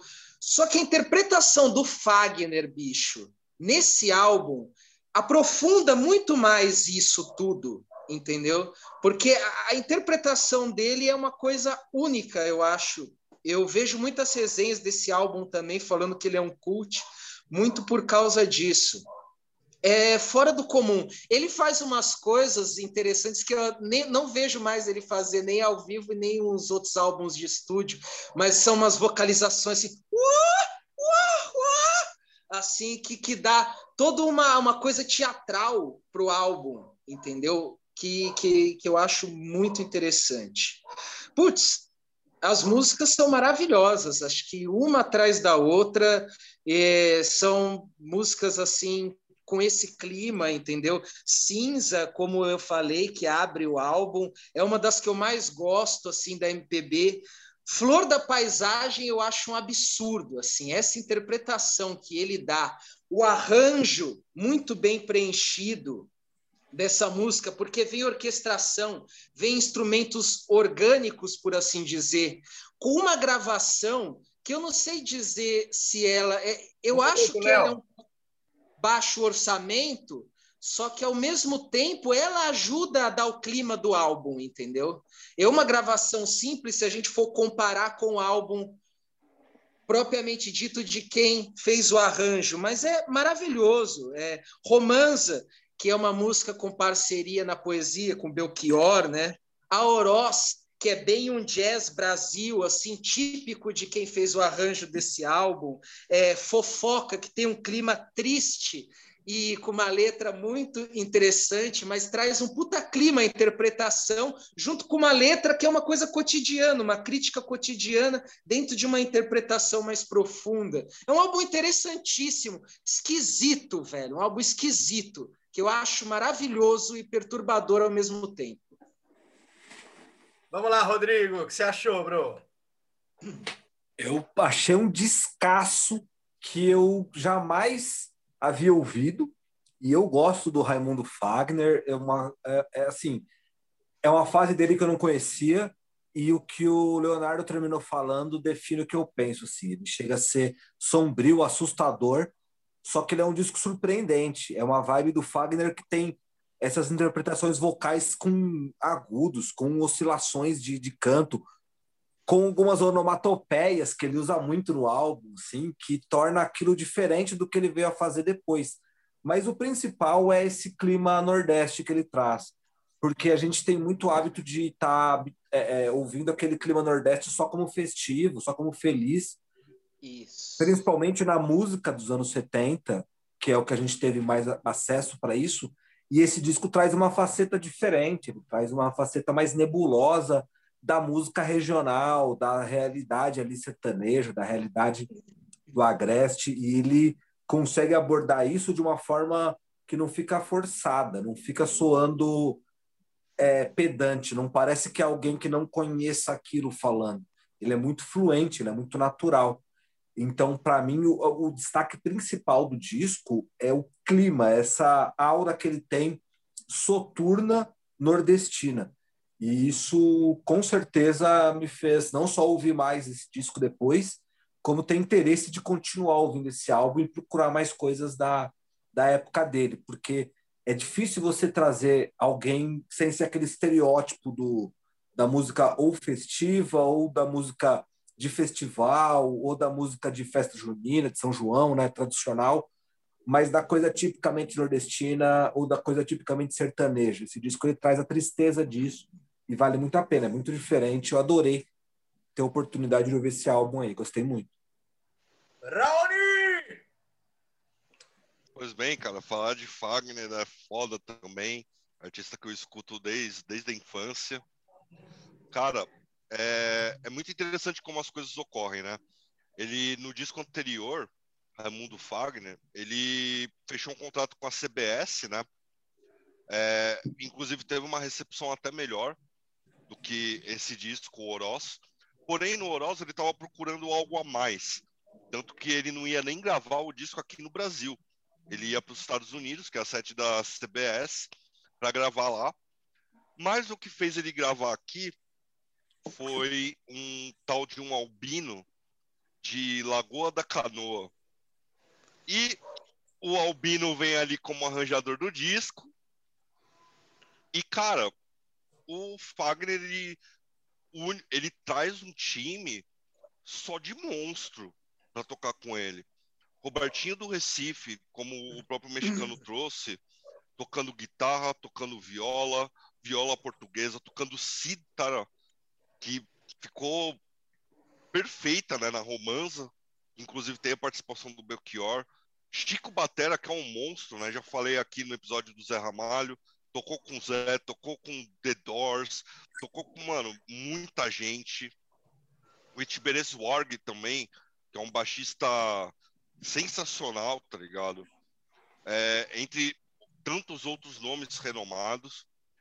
E aqui ele traz um disco extremamente adulto, né, como vocês falaram, porque trazer essa essa sofrência, trazer esse clima mais turvo dentro de uma musicalidade nordestina que é conhecida realmente por ter esse clima mais para cima, mais festivo, mais de esperança, uhum. e de repente você desmontar é, esse clima de uma forma tão bonita e tão metódica é um negócio extremamente complicado.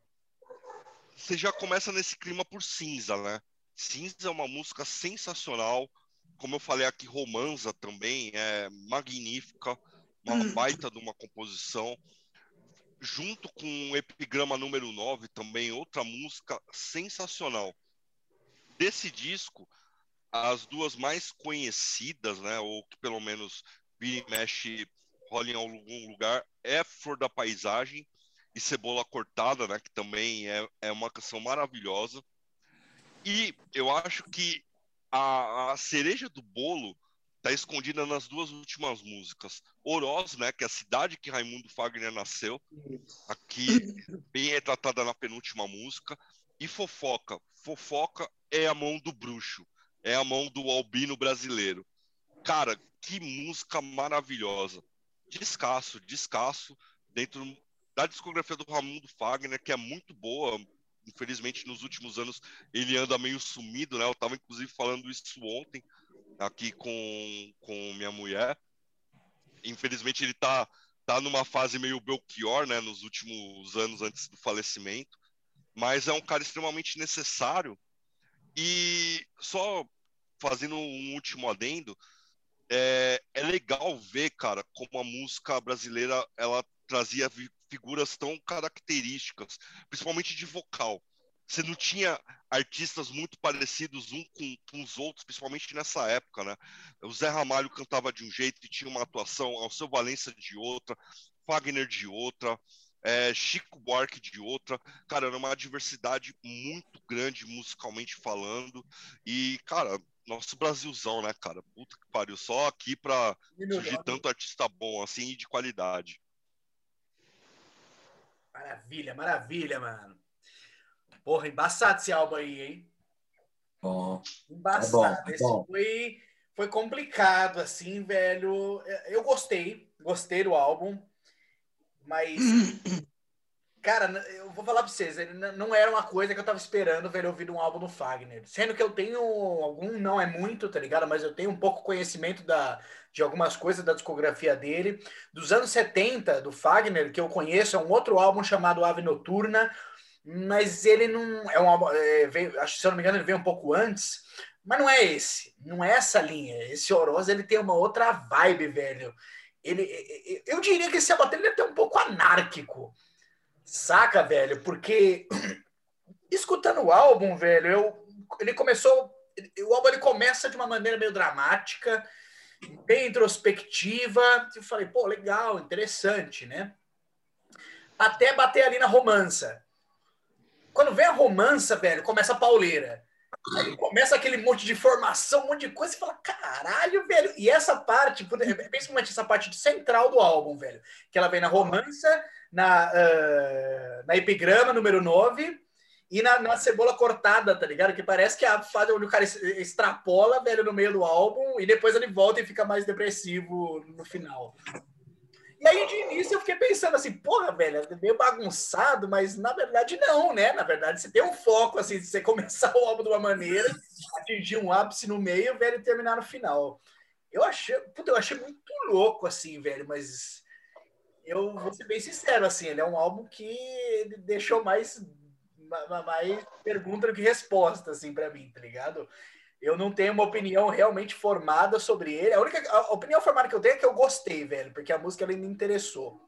Na própria romança, eu, as linhas vocais do Fagner, eu nunca tinha visto isso e nunca imaginar que o Fagner ia fazer uma coisa assim. Ela me lembrou de longe, até aquele mano italiano foi que a gente teve, o Fausto trouxe o programa, como é o nome dele? O doidão? Demetrio Strato. Isso, Demetrio Strato, né? Lembrou um pouco de longe, saca? Não, não sei se chegou a ser algum tipo de influência nem nada. E assim, não é que é igual, tá ligado? Mas parece que o Fagner ele deu uma readaptada, porque fica. Oh, oh, oh, oh, e, e, meu, caralho, que, que interessante, tá ligado? E como que aquilo, como que, que esse, esse, essa ideia, velho, dentro das linhas vocais são, velho, bem distribuídas dentro daquilo que vocês comentaram. Da música, velho, normalmente nordestina, que ela é festiva, só que nesse caso com uma apresentação um pouco mais depressiva. E é diferente daquele do, do Dominguinhos que apareceu aqui também, porque o Dominguinhos tem já uma influência de jazz. Aqui não tem jazz, tá ligado? Aqui tem uma música nordestina regional muito louca. Enfim, velho, ele é esse álbum. Eu gostei. Ele é um daqueles álbuns, velho, que eu boto maior fé que eu vou ver mais valor, tá ligado? Conforme for, o tempo for passando, assim, para mim. Uma semana, duas semanas que a gente tem para escutar para mim não foi suficiente para ter uma opinião geral. Isso eu não falo isso de forma negativa de, nenhuma, tá ligado? Na verdade, isso é maravilhoso, velho. Que parece aquela pequena semente, tá ligado? Que você planta e vai nascendo, velho. Vamos ver daqui a uns três meses, velho. De repente a gente faz um, um roundtable reviews de álbuns aí. E a gente já falou sobre, tá ligado? E que a gente quer falar de novo. Talvez eu vou pegar esse aí para dar uma interpretação mais nova. Mas, ó, coisa fina, velho. Vamos que vamos, galera. Vamos dar continuidade aí, então. Raoni! Você trouxe agora para nós, velho. Pois bem, seguindo a missa aqui, né? Diga-se de Seguindo passagem, a seguindo rito. É, trouxe aqui, então, o albino de Lagoa da Canoa, famoso Ele, Bush. ele! Ele, quem? Hermeto Pascoal, com Slaves Mass. Cara, o que, que, que tem para falar sobre Hermeto Pascoal? É um cara autodidata. O cara começa a tocar é, sanfona, né? A sanfona de, de oito baixos com sete anos de idade. E os professores de música que ele tentava fazer a aula não queriam dar aula para ele, por quaisquer motivos que sejam. Então ele sai né, da cidade natal, vai para o Rio de Janeiro. No Rio de Janeiro, ele vem para São Paulo e monta o Quarteto Novo, ali no final dos anos 60, que tem um disco único, se tornou extremamente cult, né? Entre é, alguns dos caras que estavam no Quarteto Novo, um cara bem famoso, né? Principalmente no circuito do jazz, que é o Ayrton Moreira. E a, a coisa é que o Hermeto Pascoal ele precisava botar as ideias dele para fora. Ele lança o primeiro disco, que não é um disco muito fácil, né? É um disco mais abstrato, se não me engano, ali dos anos 70. E por conta do Ayrton Moreira, que já estava tocando jazz na gringa, ele vai para os Estados Unidos e só conhece Miles Davis, né? Ele ganha o apelido de Albino lá. Pois bem, lá nos Estados Unidos, então, ele pega e grava esse Slave Mass, carregando tudo aquilo que ele tinha de bagagem até então. Uh, cara, é, é absurdo o que o Emerto faz aqui ele mistura a musicalidade brasileira com temas eruditos, com coisas tonais, atonais, quebras de escalas. Isso tudo com a musicalidade brasileira e a musicalidade normal, né, popular, de uma maneira única. Única. É, é coisa de estudo de, de faculdade de música, tá ligado? Você pega, por exemplo, na Slaves Mass mesmo, que tem alguns vocais da Flora Purim, né? Que é mulher do Ayrton Moreira, aonde o piano vai seguindo loucamente, momentos com flauta, inclusive o, o, o Hermeto Pascoal é um cara tão doido que ele traz um porco pro estúdio para fazer ali no final. Ele literalmente toca um porco, tá ligado? Na melhor das intenções, tá, galera? Não, não leve a mal, não. Isso daí, daí vem com um chorinho para ele, né? Que lá fora saiu como Little Cry for Him, que aqui é um deleite, cara ele vai fazendo coisas assombrosas, quebrando escalas no piano, fazendo um negócio de louco que, cara, é, é, é difícil, é difícil. É, é, até de descrever. É algo extremamente complexo, fácil de ouvir, mas ao mesmo tempo é uma melodia simples que, quando ela volta de novo no meio da música, ele quebra o, o, tempo e bota, e bota mais notas. É um negócio assim absurdo. Negócio de estudo mesmo. Canon, que ele faz em homenagem a Canon Ardley, né? É, grande músico de jazz, que é aonde o Emeto toca flauta e, porra, também se mostra um grande flautista. Cara, eu poderia continuar citando aqui, mas eu queria só para finalizar aqui o comentário com Cherry Jane, cara, que é uma uma jam de jazz maluca que o Emeto tira da cabeça, cara. E eu não sei como o cara faz aquilo mas não é por acaso, não cai no céu, ele não é talento. A rotina do Hermeto era simples, ele acordava às 6 horas da manhã, começava a tocar às 8, parava para almoçar, duas horas da tarde ele fazia gin com a banda até 10 horas da noite. E podia durar mais se aparecesse algum amigo, algum músico, alguma coisa. Então era das duas horas da tarde até sei lá que horas da manhã que ele ficava tocando com a banda para fazer esses absurdos.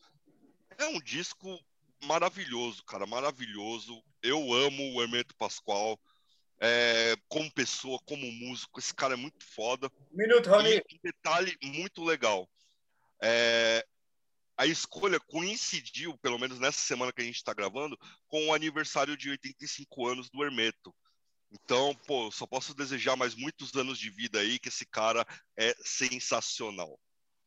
Parabéns, Hermeto. É isso aí. E Rodrigo, vamos lá, velho. O que, que você achou, mano? Cara, eu gosto muito do Hermeto Pascoal e principalmente desse álbum. Eu tive a oportunidade de encontrar, inclusive, o, o mexicano Leonardo num show do Hermeto Pascoal no Parque Vila Lobos, aí antes da pandemia, pouco tempo antes. Um showzaço na época, acho que era o Festival do Banco do Brasil de, de jazz e é impressionante. Eu já tive chance de vê-lo no, de vê no Sesc também, e é sempre bom vê-lo tocar. Mas esse disco especificamente é um, é um arregaço. O lance de ele ter contato com o Miles Davis na época, para mim, reflete muito nesse álbum, porque tem muita coisa do Beaches Brew nele. Daquelas coisas de algumas é, é, inserções de, de, instrumentais, algumas escalas que começam e somem do nada, algumas variações tonais que são muito referência das músicas do, do Beaches Brew, especificamente as mudanças que ele faz naquela Spanish Fly do Miles Davis, eu consigo ouvir aquelas notas em muita coisa desse álbum e eu acho uma, a melhor das referências. E esse disco ele vai crescendo. A, a, a Slave Mass é, é tão fantástica essa música que ela traz uma levada brasileira numa coisa tão viajante de, de metais que ele usa ao fundo que, cara, a primeira vez que eu ouvi, eu voltei ela várias vezes porque eu não conseguia assimilar o tanto de informação que ela trazia junto. Assim. Ela é fantástica, eu gosto demais, é meu disco preferido do Hermeto Pascoal, tranquilamente, e eu acho que vale muito a pena dar uma conferida também. É excelente essa escolha e quem não teve chance de ouvir ainda, vale muito a pena.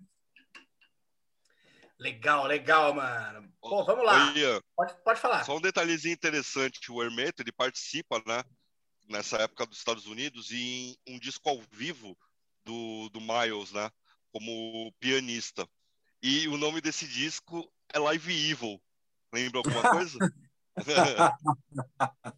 Olha só, tá vendo? Né, é o disco do Elvis, né? Ah, não, desculpa, eu não conheço o Elvis, eu esqueci.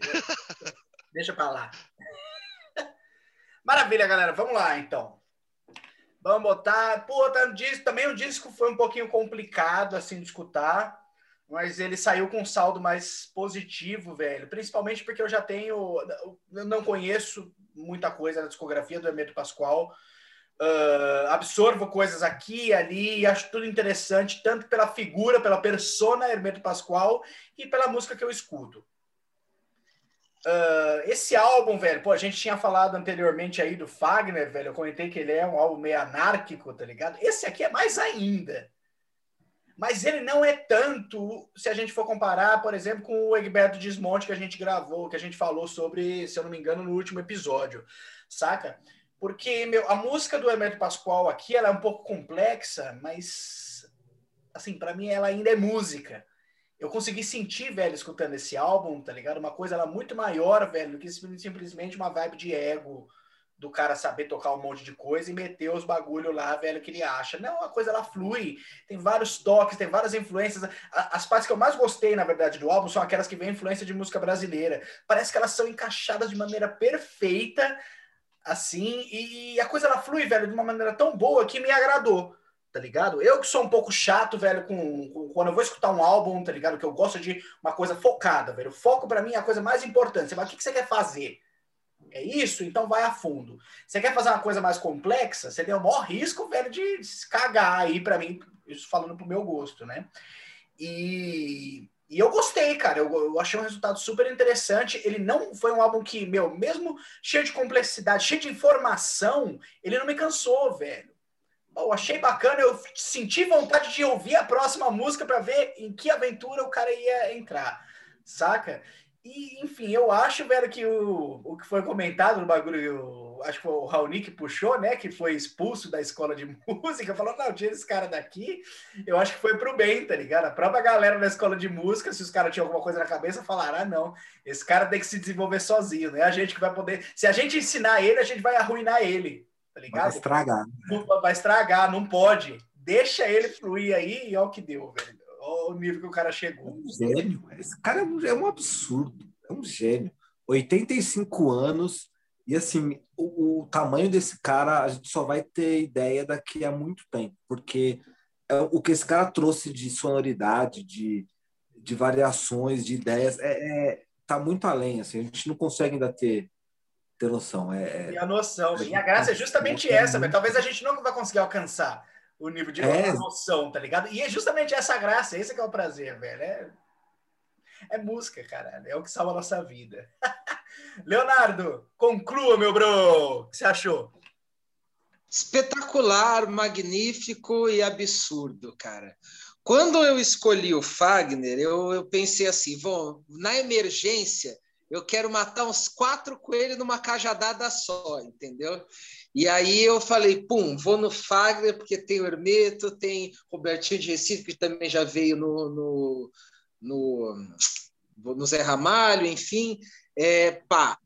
Mas aí, porra, é inevitável esse álbum 77, cara, vir o Hermeto, bicho, porque ele é o mestre dos mestres. O Rodrigo tava falando, a gente já viu shows, Cara, a coisa mais normal que ele toca no show dele ao vivo é um teclado e uma flauta, velho. A coisa assim, normal. O resto, bicho, metade você não sabe o que, que é, metade você sabe o que, que é e acha absurdo, tá ligado? Desde chaleira, de bully, tá ligado? Matraca, o diabo a quatro o Hermeto é mestre dos mestres, entendeu? E esse álbum é maravilhoso, ele é extremamente complexo, como vocês falaram, mas ele tem a veia da música brasileira ali dentro dele, velho. E esse essa mescla de jazz da forma como que ele faz com música brasileira é uma coisa única. A gente inclusive vê Olha só absurdo, álbuns totalmente diferentes, o Oroz e o Slave Mass, cara. É, e, e, e o cara fez o arranjo do outro e fez esse, você entendeu? E puta que pariu, cara, que absurdo. Como é a genialidade do, do, do Hermeto, cara. Mix em pote, cara, que música. Eu fico com aquela melodia o dia inteiro na capa. Tipo, o dia inteiro, cara, é impregna. E, e você ouve o álbum, é uma coisa extremamente absurda. E tem tudo isso. Tem álbum, por exemplo, não, não é sample, tá ligado? É uma coisa extremamente orgânica. O cara levou o porco para grunhir no estúdio porque precisava, velho. E, É. Sex Set já tinha sample. Você podia soltar um som de porco em algum lugar, mas não, velho. O cara foi lá. E, e- e é isso, cara. Vídeo que você vê do Hermeto, ele tocando no, no riacho com a flauta, tá ligado? Tirando o som do rio, tá ligado? Tirando o som da cachoeira.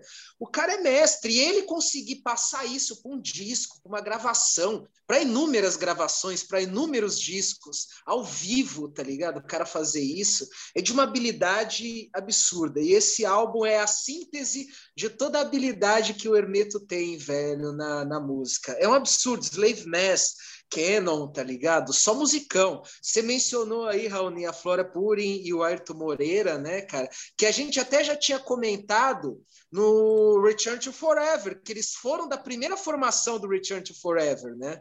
É, e, cara, Chico Corea, Gilberto Gismonte, Hermeto Pascoal e muitos outros que a gente falou, assim, para mim são grandes mestres. Ainda bem que a gente conseguiu registrar nos anos 70 esses caras, porque eu estava apreensivo, entendeu? Então agora eu estou mais tranquilo, porque a gente conseguiu falar de bastante gente importante. Falta muito. É, tem mais um outro albino aí, velho, que vai ser difícil. Eu acho que vocês conhecem. Tem um outro albino brasileiro aí, mestre, mestre dos mestres dos anos 70. Não sei se vai dar para encaixar, cara, mas Hermetão, velho, longa vida, 85 anos, que viva muito tempo, cara. Legal, legal, mano. Porra, velho, você vê, vê hoje em dia, mano, só fazer uma comparação, velho, de música com cinema, você pega uma porra de um filme hoje em dia, puta, os caras têm as manhas, velho, de pegar e fazer um porco digital, tá ligado? Nem uma porra de fazer um porco pra fazer um barulho no filme, os caras conseguem. Em 77, o cara botava um porco dentro do estúdio pra sair gritando, velho.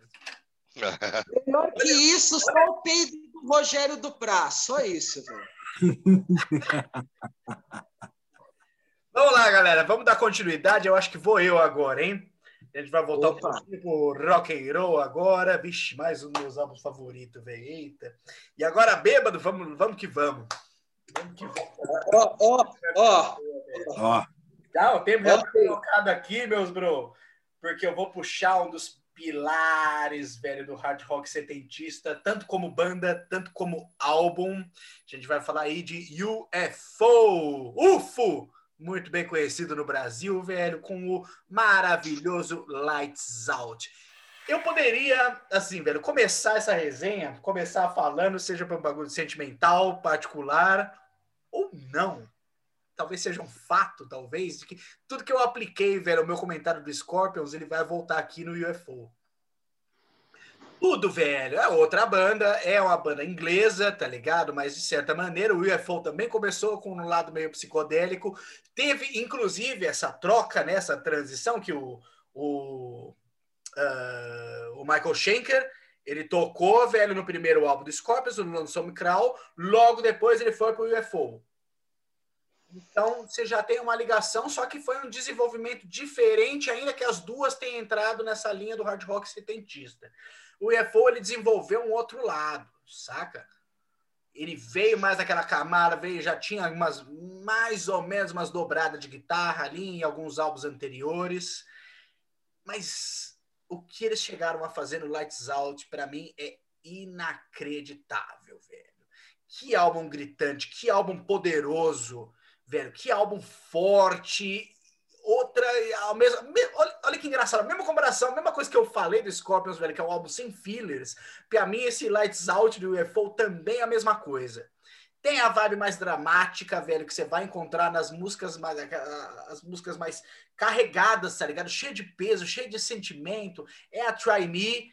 Puta, essa Try Me, velho, é, é foda, tá ligado? Ela é- se você tem uma garrafa de uísque na sua casa, velho, você tá numa vibe mais ou menos aí da sua vida, você tá começando a crescer, velho, aquele, aqueles dois colombinhos assim em cima da cabeça, velho, que você acha que sua mulher tá fazendo alguma coisa que não tá batendo muito legal, pega Try Me, pega o uísque, bicho, você vai chorar, vai chorar com gosto.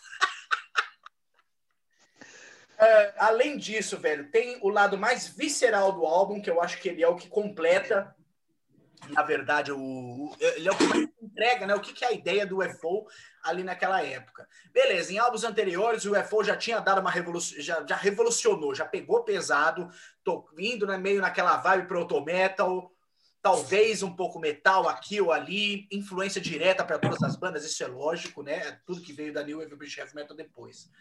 Mas, ah, cara, você fazer música como Too Hot to Handle, você fazer música com uma faixa título, Lights Out, bro, não é pra qualquer um, não, velho. E aquele, mano, vocalista, velho, mano, Phil Mogg, velho. O que esse cara faz no vocal? A voz dele, diferente da maioria das bandas, ela não tem um timbre mais agudo, tá ligado? Ele tem uma voz poderosa, mas é cheio de feeling, que é, é, é só dele, tá ligado? Ele, meu, não- ninguém consegue fazer um bagulho parecido com aquilo é muito interessante, ainda mais nos anos 70, mas aí a gente volta também para aquele período da música, né, onde estava todo mundo experimentando, todo mundo querendo fazer uma vibe meio diferente. Enfim, mano, eu ah, duas coisas mais para citar, né? Uma coisa que eu fico muito triste, na verdade, sobre esse álbum, né? Falando sobre a minha música favorita dele, é uma música ignorada pelo UFO, ignorada pelos fãs e o motivo principal de eu estar trazendo essa porra desse álbum aqui, velho, para vocês, que é a segunda música do álbum chamada Just Another Suicide, que assim como eu falei da Blue eh, da, da Will Burn the Sky do Scorpions, para mim é uma das melhores músicas de todos os tempos. Eu nunca vi essa música no setlist do UFO na minha vida, cara. Eles não sei se eles tocaram na época, no ao vivo que tem, o the Night não tem ela. É, é criminoso, velho, o bagulho. É tipo o Rainbow não tocar Stargazer tá ligado? Eu coloco nesse mesmo nível. Eu sou apaixonado por essa música, velho. Essa também, assim como a Will Burn the Sky, foi música que me ajudou em vários momentos bons e ruins da vida. Cara, que clássico impecável. Pra mim, a melhor música da história dessa banda, velho. Uma música que eu nunca vejo nenhum fã de UFO comentando. Não me lembro sequer se eu já comentei sobre essa música com um amigo meu. A única pessoa que realmente gostava dessa música, igual eu, que eu conheci na minha vida, foi minha ex-namorada. e uma- um outro detalhe. É, sobre o. Não, mas é uma história mais interessante, particular minha, que era no tempo que eu morava em Canoa Quebrada, né? Que ah, eu tinha um amigo meu que ele morava lá no, no- no mesmo condomínio, né? Que eu tava, e ele era da Alemanha. E ele era o único cara do condomínio que era totalmente ligado no rock. Eita, acabou a porra do tempo, velho. Caralho. Enfim, vou resumir a tudo. É, Alona Gaynor, uh, Alona Gaynor, ele falava da música do Love, tá ligado? E eu falava do UFO, e a gente teve umas brigas históricas, porque eu falava que era melhor, e ele, não, do Love, isso é louco, e não, a do UFO é muito melhor. Vamos lá, Raoni! O que você achou, velho, do UFO? Pois bem, cara, minha ligação com o UFO vem desde de quando eu era apenas um pequeno espermatozoide, porque é a banda preferida do meu pai, né, cara? Eu simplesmente tenho a discografia inteira dos caras aqui, por conta do meu pai, escutando desde pequeno. Ahn, cara, o Lights Out é um disco muito importante, principalmente do Wayfall, talvez o mais conhecido deles, apesar de que não tá no meu top 3, né? Para mim é o Fenômeno, o No Have Patting, que é o disco anterior a esse, e o Foresight, que é esse disco para mim é a energia do, do diabo. Ali os caras tava com tava no 220, tá ligado? Mas não dá para ignorar um disco desse tamanho, tá ligado? Pô, você tem uma música muito poderosa já na abertura com o Too Hot to Handle, né? Just Another Suicide também é uma música bem poderosa, com solos bem legais do Schenker. Uh, Lights Out, né, cara, que talvez seja a música mais conhecida do Wayfall ao lado de Doctor Doctor, né? É, realmente é um arrasa quarteirão, cara. Isso daí dá pra ver no Strangers in the Night, quando o Filmog puxa Lights Out, Lights Out, Chicago, e a galera vem junto, tá ligado? É animal, cara. Foda, velho. Uh, É muito foda. Pra mim, uma música que eu gostaria de ver ao vivo, né? Você comentou da Just Another Suicide, eu gostaria muito pela malemolência, tá ligado? Da, da música, da levada, que a Electric Phase, tá ligado? A Electric Sabia. Phase é do caralho. Sabia. Sabe, essa música é sua cara, Raoni. Sabia, velho. E aí eles fecham com também outro arrasa quarteirão, né, mano? Que é Love to Love. Essa música, inclusive, eu acabei pegando um pouquinho de asco dela, porque eu, eu tenho meu, meu irmão mais novo, né? Ele não é muito do rock, mas ele curte uma coisa ou outra, principalmente por conta do meu pai. E Love to Love era sempre a música que ele tocava quando queria agradar meu pai, mano. Ficava no repeat, no repeat. Mas não tem como negar que não seja uma puta de uma, de uma música, tá ligado? Cara, aqui é impressionante. Realmente o que você falou, questão do Filmog é, é absoluto. O cara tem uma voz única dentro do hard rock. Eu não me lembro de ouvir nenhum vocalista que chegasse próximo, tá ligado? A maneira como ele canta, como ele interpreta. Uh, Peter Way, cara, esse cara ninguém fala, infelizmente finado, né? Faleceu ano passado. E, porra, falar o quê? O cara foi a maior inspiração de um, de um baixista aí que ninguém conhece, chamado Steve Harris. Você pegar a maneira como o Harris tocava no começo do, do Iron Maiden, né? Sem camisa, com a calça boca de sino listada, era o Peter Way nos anos 70, saca? É, e mencionar o quê, mano? Michael Schenker, né? Michael Schenker junto com o Uli, os caras são os mestres do feeling. Ninguém tira, tira um som de uma Flying V que nem o Schenker, mano. O Schenker, ele não toca, ele faz, faz sexo com a guitarra, mano. É, é absurdo. Para mim, é um cara in, inimitável. Eu, o que eu escutei de rock e metal na minha vida, eu nunca escutei alguém que tem a mão do Schenker, cara. Não, não tem como, não chega perto, tá ligado? Então é um disco muito importante, arrasa quarteirão, tá ligado? E é isso, velho. Vai lá, Leonardo! Um disco absurdo de maravilhoso também. É... Eu conheci o Lights Out e a discografia do UFO, principalmente dos anos 70, a partir do Strangers in the Night, que foi, acho que, uma das primeiras coisas do UFO que eu ouvi, tá ligado? E assim como Tokyo Tapes, né, foi o, uma das aberturas assim para o UFO, para mim, assim como foi para o Scorpions. E muita coisa também do que eu falei do Scorpions cabe aqui. Só que o UFO tem uma identidade absurda, entendeu? São bandas totalmente diferentes e o UFO é espetacular, cara. Muito por, pelo que vocês já falaram da energia do Filmog, cara, que vocalista, é um vocalista que é fora da curva, cara. Ele tem muita identidade ao mesmo tempo, porque querendo ou não, se a gente for passar na peneira ao longo da história, a prioridade é do vocal agudão, abertão, tá ligado? Que pá, tá ligado? Porra, John Anderson, a gente fala do Ian Gillan mesmo, que a gente acabou de falar, do Klaus Meine, tá ligado? E um cara mais com, com vocal de, com, com altura média, assim, com puta feeling e com uma interpretação única, cara. Isso é muito especial dentro dos anos 70 e até hoje, sempre quando aparece um cara assim, com muita característica não é agudo, e tem muita identidade, é muito interessante. Ele é absurdo. É, porra, Michael Schenker, bicho, é o rei da guitarrada, igual o John Rush. Eu já tinha falado no álbum do Michael Schenker. Eu, eu compreendo e entendo perfeitamente o Raoni época ele falou que é difícil você gostar de alguma coisa mais do Michael Schenker solo, depois que ele saiu do UFO, dada a grandeza, velho, e a genialidade que ele teve no UFO, tá ligado? E até no Scorpions, por assim dizer. Tipo, é foda, velho. O trampo de guitarra dele é absurdo, é um tijolo a guitarra dele, essa Fly V, cara. Eu já vi o Michael Schenker ao vivo, ele é mestre dos mestres, é um dos guitarristas que eu mais gosto. Esses dias eu tava vendo uma cena de backstage que era o Michael Schenker e o John Norum do Europe. Aí os dois fazendo uma jamzinha assim no backstage e o John Norum cansando e reconhecendo, falando assim: Oi, eu tô abrindo o bico, ó, o Michael Schenker aí tá foda, velho. O Michael Schenker na guitarra. Ele é mestre, ele tem um jeito de tocar único, cara. E, lógico, absurdamente exposto no álbum, em toda a discografia, principalmente dos anos 70 do UFO, como o Raoni falou, velho, que ele é fanzaço, eu também curto muito. Too Hot to Handle, que acho que até roubaram de um, uma abertura de um programa que, que tem por aí na internet, né?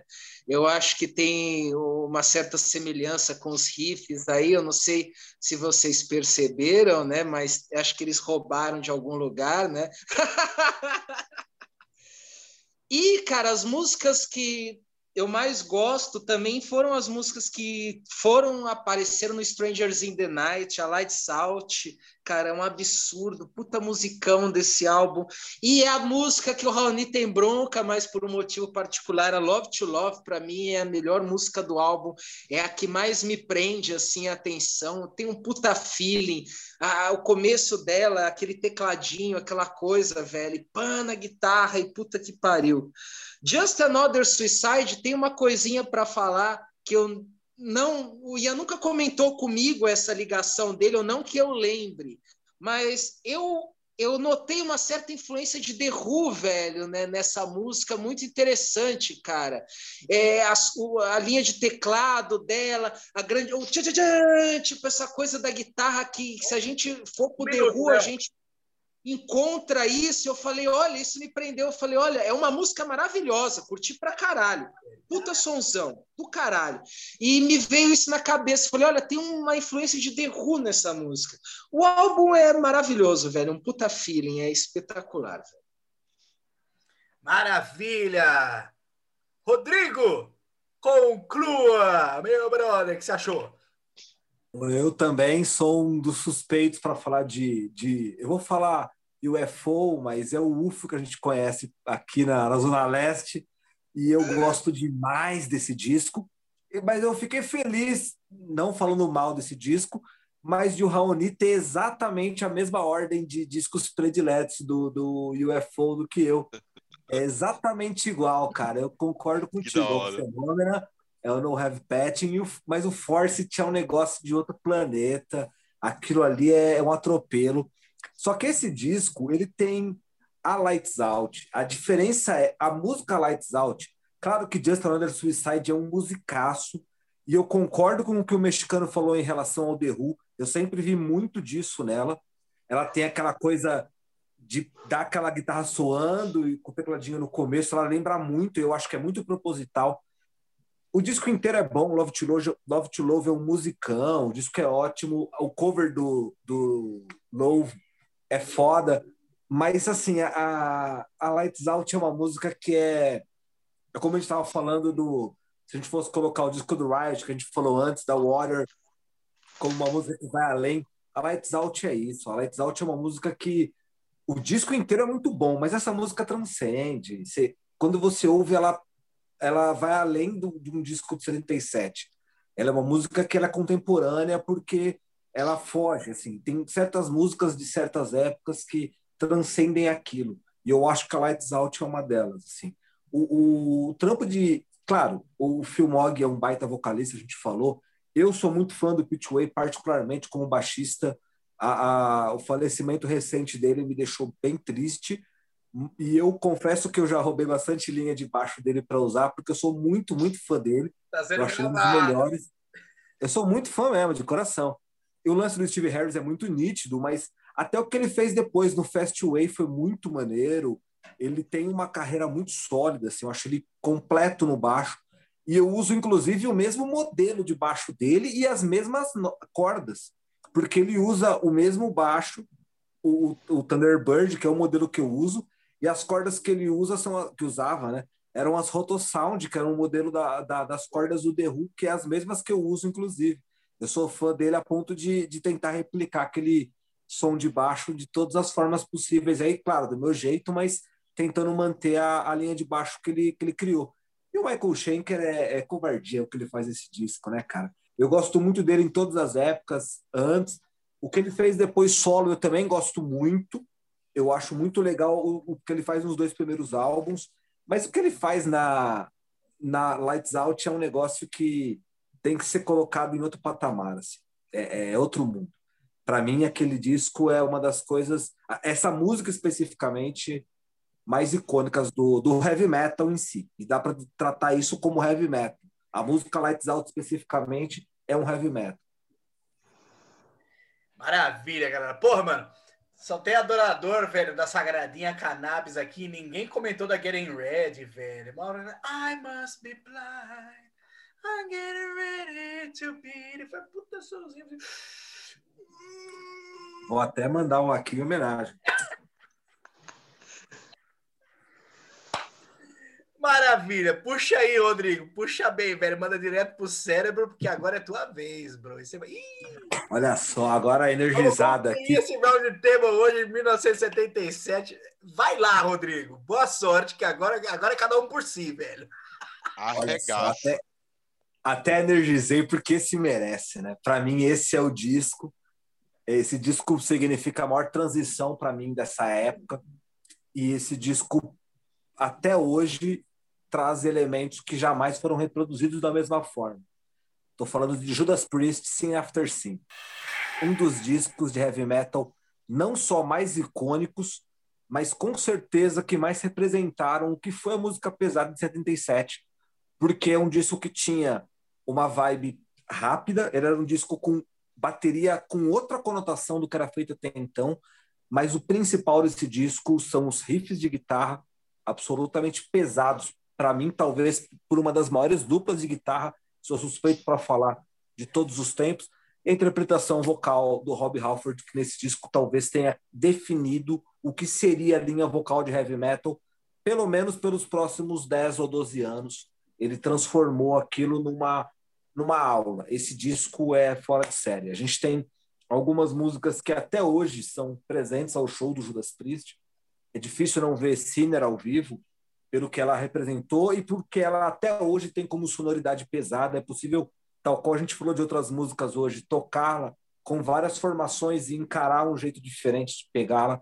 Mas a gente tem o cover da Juan Baez, a gente tem essa música que ficou icônica no disco, Diamond and Rust, e tem outras músicas que a gente talvez tenha ignorado com o tempo, mas que valem muito a pena, são muito boas. A gente tem músicas muito, muito, muito rápidas do Judas Priest nesse disco, Call for the Priest é um musicaço que foi ignorado pela carreira da banda. A gente tem Starbreaker, que tem um riff absurdo, pesadíssimo, que a gente não deu também muita muita atenção por muito tempo, até porque a banda não inseriu ela no, no setlist por muito tempo. E tem muita coisa legal desse álbum aí para falar. É um disco que é produzido pelo Roger Glover, do Deep Purple. Então a gente tem nessa mesma edição que a gente falou do que o Ian Gillan fez é, é, com o projeto solo dele já saindo do, do, do som pesado, saindo do rock, inclusive, para mandar um fusion, a gente tem o Glover tentando produzir um álbum completamente pesado, trazendo o que ele já tinha de, de experiência com o Purple e colocando aquilo no Judas Priest, que era uma banda que no álbum anterior já tinha trazido esse elemento de música pesada, de bateria mais rápida, de riffs que tinham um quê de Led Zeppelin, só que um pouco mais distorcidos e pesados e colocados de uma forma mais orientados para a guitarra. E a gente tem, nesse álbum especificamente, uma transição do que o Judas Priest fez dos, do começo, dos, principalmente do primeiro álbum, para o segundo, e nesse disco ela você vê uma banda um pouco mais pronta para trazer essa música mais visceral, mais pesada. A gente tem Dissident Aggressor, que foi depois tocada pelo Slayer, ficou inclusive famosa pela versão do Slayer, mas é uma música que, para a época, não foi bem concebida, mas anos depois, na New Wave of British Heavy Metal, a gente sente muita banda usando a mesma ideia dela como base para muita música. Então, eu acho que esse é um dos álbuns que mais representa essa transição do heavy metal, do hard rock setentista, para que veio a ser o heavy metal depois. O Judas Priest não é uma banda que dá para a gente colocar na, na, New Wave of British Heavy Metal, exatamente porque ele veio antes. Só que o que esse disco faz é uma transição desse antes, porque a gente conheceu como heavy metal tradicional depois. Então, acho que todo mundo aqui vai gostar desse álbum, tem histórias boas para falar dele. Eu tenho, muita gente vai ter. Eu conheci a primeira vez esse disco pelo Led Slay também. Um minuto, a primeira vez que eu ouvi Sinner foi lá e foi para mim um negócio de bater, ficar caralho, que, que que é isso, velho? Sinner foi para mim um negócio de louco. E quando eu ouvi a, a, o disco inteiro e eu ouvi a Juan Baez cantando Diamond and Rust, eu fiquei chocado, assim, o que era aquela versão. Esse disco, inclusive, era para ter uma versão, ao invés desse cover da Diamond and Rust, era para ser um cover da banda The Gun, Race with the Devil, que, curiosamente, aqui nesse álbum, na, no disco nacional, no LP, não tem. Mas aqui na versão que tem no Spotify aqui da, da lista, consta essa versão da Race with the Devil, que é um cover do The Gun. Só que eu, particularmente, só fui conhecer muito depois, quando saiu nos singles e tal. Mas nessa versão, se você tiver ouvido o disco aqui no Spotify, é uma, é uma das músicas que constam aqui na lista, mas no disco original não, ela não aparece. Essa era para ser o cover original. E o Roger Glover falou: não, não. Deu tempo, Rodrigo. Conclua. E deu isso. Então, espero que vocês tenham gostado desse álbum, tenham tido a chance de reouvi-lo, porque eu tenho certeza que todo mundo aqui já ouviu ele muito e possa ter tido boas memórias dele aí. E vamos falar um pouco dele para a galera. Olá, Léo. O que você achou, velho, do Sea After Sea? Puxa vida, né, cara? Um clássico, clássico dos clássicos. A gente já falou de alguns álbuns do Judas aqui, mas abordar essa fase dos anos 70 do Judas é sempre muito interessante, porque sempre traz à tona essa questão do heavy metal, né, cara, e da transição da banda, né, dentro da sua sonoridade e do estilo como um todo e do legado que esse álbum teve dentro do estilo, né? Eu acho que realmente eu concordo com o Rodrigo e esse o Sim After Sim é, é o preparo velho do heavy metal e das estruturas, das bases, dos pilares do heavy metal que dentro do heavy metal em si foi consolidado mais adiante e do Judas Priest também eu acho que chega ali no Class ali, eu acho que ali, pá, ali fixou brutalmente, porque ali também veio o Visu, veio todo o resto da parada, tá ligado? E ali consolidou. E aqui é a base, bicho, aqui é a base disso. Essa sonoridade é nítida, a evolução deles, dos primeiros álbuns para esse, né, cara? E é só musicão, velho. E também concordo plenamente com o Rodrigo quando ele fala das bases de estrutura do vocal, do que é heavy metal. Porque se a gente parar para pensar, o Klaus Meine é uma referência, mas a base do que seria a agressividade do heavy metal veio aqui do Halford, entendeu? No, no Sim Vacina é mesmo, bicho. É o jeito que ele canta, a forma com que ele joga os agudos e a agressividade é, mesmo na Diamonds Rust, cara, é uma outra coisa diferente do que estava sendo feito. Então, realmente, essa é a base da base também do vocal do que ia ser o heavy metal. O álbum inteiro é maravilhoso, cara. Vocês falaram da Call for the Priest, da Dissident Aggressor, que também são músicas que são pouco mencionadas, você entendeu? Mas é maravilhoso. O peso da guitarra, essa guitarra que todo álbum, mesmo a gente falou até do, do Jugulator, que não é um álbum bom, mas trampo de guitarra do, do, do, Judas Priest vai ser absurdo em qualquer álbum e nesse não é diferente. Timbragem e solo, cara, e puta que pariu, tá ligado? É um absurdo. Vou dar mais um destaque aqui, que eu acho que foi o único álbum que ele gravou do Judas, né? O grande batera Simon Phillips, velho, que o cara, pô, Puta que pariu, velho. O cara é mestre dos mestres. Tocou com o Toto, que eu já mencionei aqui, Chick Corea, David Gilmour. O cara é referência tanto no rock and roll, no metal e no jazz, tá ligado? Ele é um absurdo. E até hoje, firme e forte aí na música, cara. Não, eu vou fechar, aí você já derrama.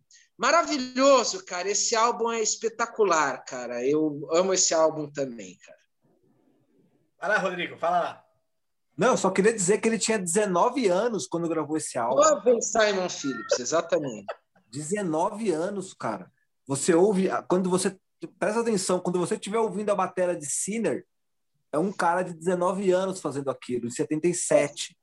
Saca? É, é, eu acho que é esse o ponto que dá essa, esse salto. É um cara que em 77 tinha 19 anos e, e a, a gente ouve a Sinner como uma talvez uma das baterias que tenham sido parte do primórdio do que veio a ser a levada do heavy metal tradicional. Então, assim, a gente tem que manter essa ideia. Heavy metal é música jovem. Velho, quando põe a mão nisso, é para fazer o que já foi feito. Para poder fazer um bagulho pesado, criado, é jovem. Porque, ó, a gente só faz o que a gente já sabe fazer. Jovem é que faz a diferença. O que esse moleque faz esse álbum é surreal. A levada, a própria Diamond and Rust na versão cover, a levada de bateria dele é muito difícil você conseguir fazê-la de uma forma pesada, como foi feita, sem ela tirar a característica da música no geral. E ele tem essa sensibilidade. Eu acho que ele faz um trampo de batera que depois ele veio a ser um batera reconhecido por vários trabalhos, mas isso ele tinha 19 anos, foi um disco que trouxe ele para esse universo e eu acho que ele deu a contribuição dele para o heavy metal de uma forma que muita gente posteriormente repetiu linhas de batera dele, especificamente quando a gente fala de Sinner, Call for the Priest e quando a gente fala de Starbreaker. São coisas que ele criou e que foram depois seguidas com muita com muita frequência aí. É muito bom baterista. Nossa, eu vou começar falando já, dando uma comparação com o que, que eu fazia com 19 anos, velho. Puta que pariu, mano. Eu tinha um belo do nariz, velho, com 19 anos. É isso que eu ia falar, droga, é o que eu fazia, droga. Droga e ver jogo do Corinthians, é o que eu fazia. Puta, galera, mano, Sim After Sim, velho, que... Nossa, por onde a gente vai começar? Vamos botar com um pouquinho de história aí, então, porque, puta, velho, a gente comentou um pouquinho sobre isso, né, em outros, em outros álbuns aí, mano, de como que a gente começa com uma banda e de repente a gente cai para um lado, cai para um outro, a gente não acompanha como a gente é, veio um pouco mais tarde, né? A gente não chegou a acompanhar época, ainda mais lançamentos assim, velho, dos anos 70. E eu já estava muito habituado, né, com Judas Priest, velho, daquilo que eu conhecia de British Steel, Painkiller, Defenders of the Fate. Cara, o Sin of Sim, pra mim, no início, ele bateu muito na trave, velho. Tirando Sinner, tá ligado? Que eu gostava mais por causa da gritaria. Era uma coisa que simplesmente, para mim, que gostava de música, velho, mais porrada, tá ligado? Bagulho, às vezes falar, ah, não, é legal, mas é, acho que acho que eu vou ouvir outro álbum. E nada como é, maturidade, né? A gente passar o tempo, além de paixão pela música, da gente conseguir compreender uh, uh, todos os valores que um álbum como Sim After Sim tem além da, da, da, vibe de paixão pelo metal, velho, e da minha, redesco, da minha redescoberta, não, da minha descoberta pelos anos 70, que eu acho que começou, vou dizer, lá para meus 22, 23 anos de idade, mais ou menos, que foi quando eu comecei a entrar de cabeça nessa década, tirando Black Sabbath, né? Black Sabbath deixa a parte lá, mas mesmo bandas mais antigas assim, eu não pirava tanto, cara. E o Sim After Sim, ele demorou, inclusive, até um pouquinho de... Olá, olá. Ele demorou até um tempinho a mais, assim, velho, pra mim, velho. Mas, puta, quando ele bateu, eu vou falar para vocês, mano, ele bateu por causa de Starbreaker, velho. Porque aquele, é um musicaço. Aquele riff da Starbreaker, velho. Isso!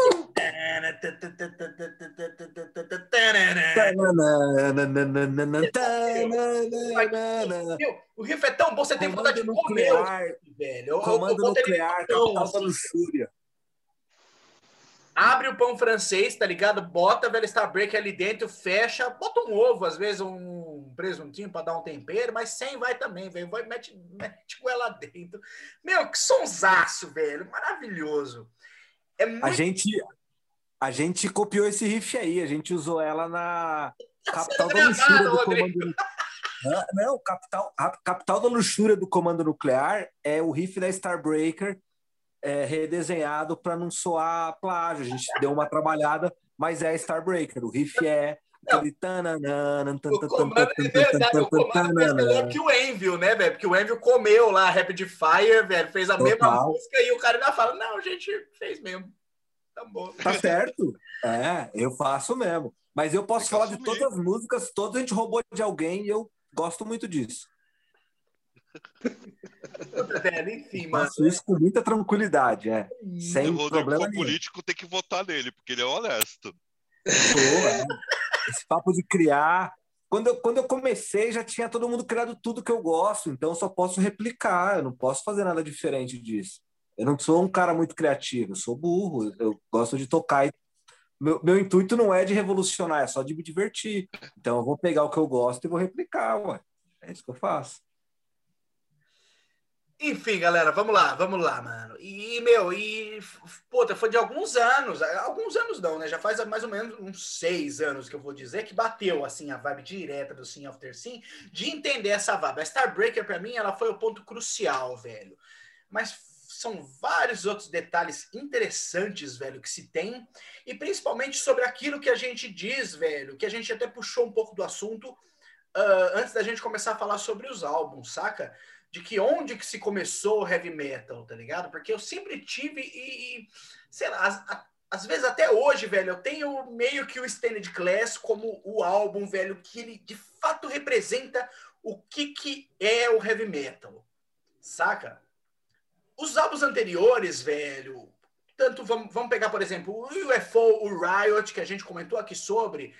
Eu não vou dizer que eram tentativas, né? Porque na verdade ninguém estava tentando ser heavy metal, porque ninguém sabia o que, que porra era heavy metal. Ninguém sabia o que, que ia ser o padrão do estilo, que, do, do que aquilo ia se tornar uh, uh, depois do Standard Class. Esse é o ponto que eu quero dizer.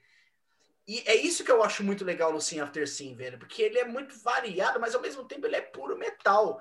Ele tem a parte das power ballads, tá ligado? Ele tem a parte das músicas mais fortes. É, são as músicas mais rápidas, assim, rápidas para 77.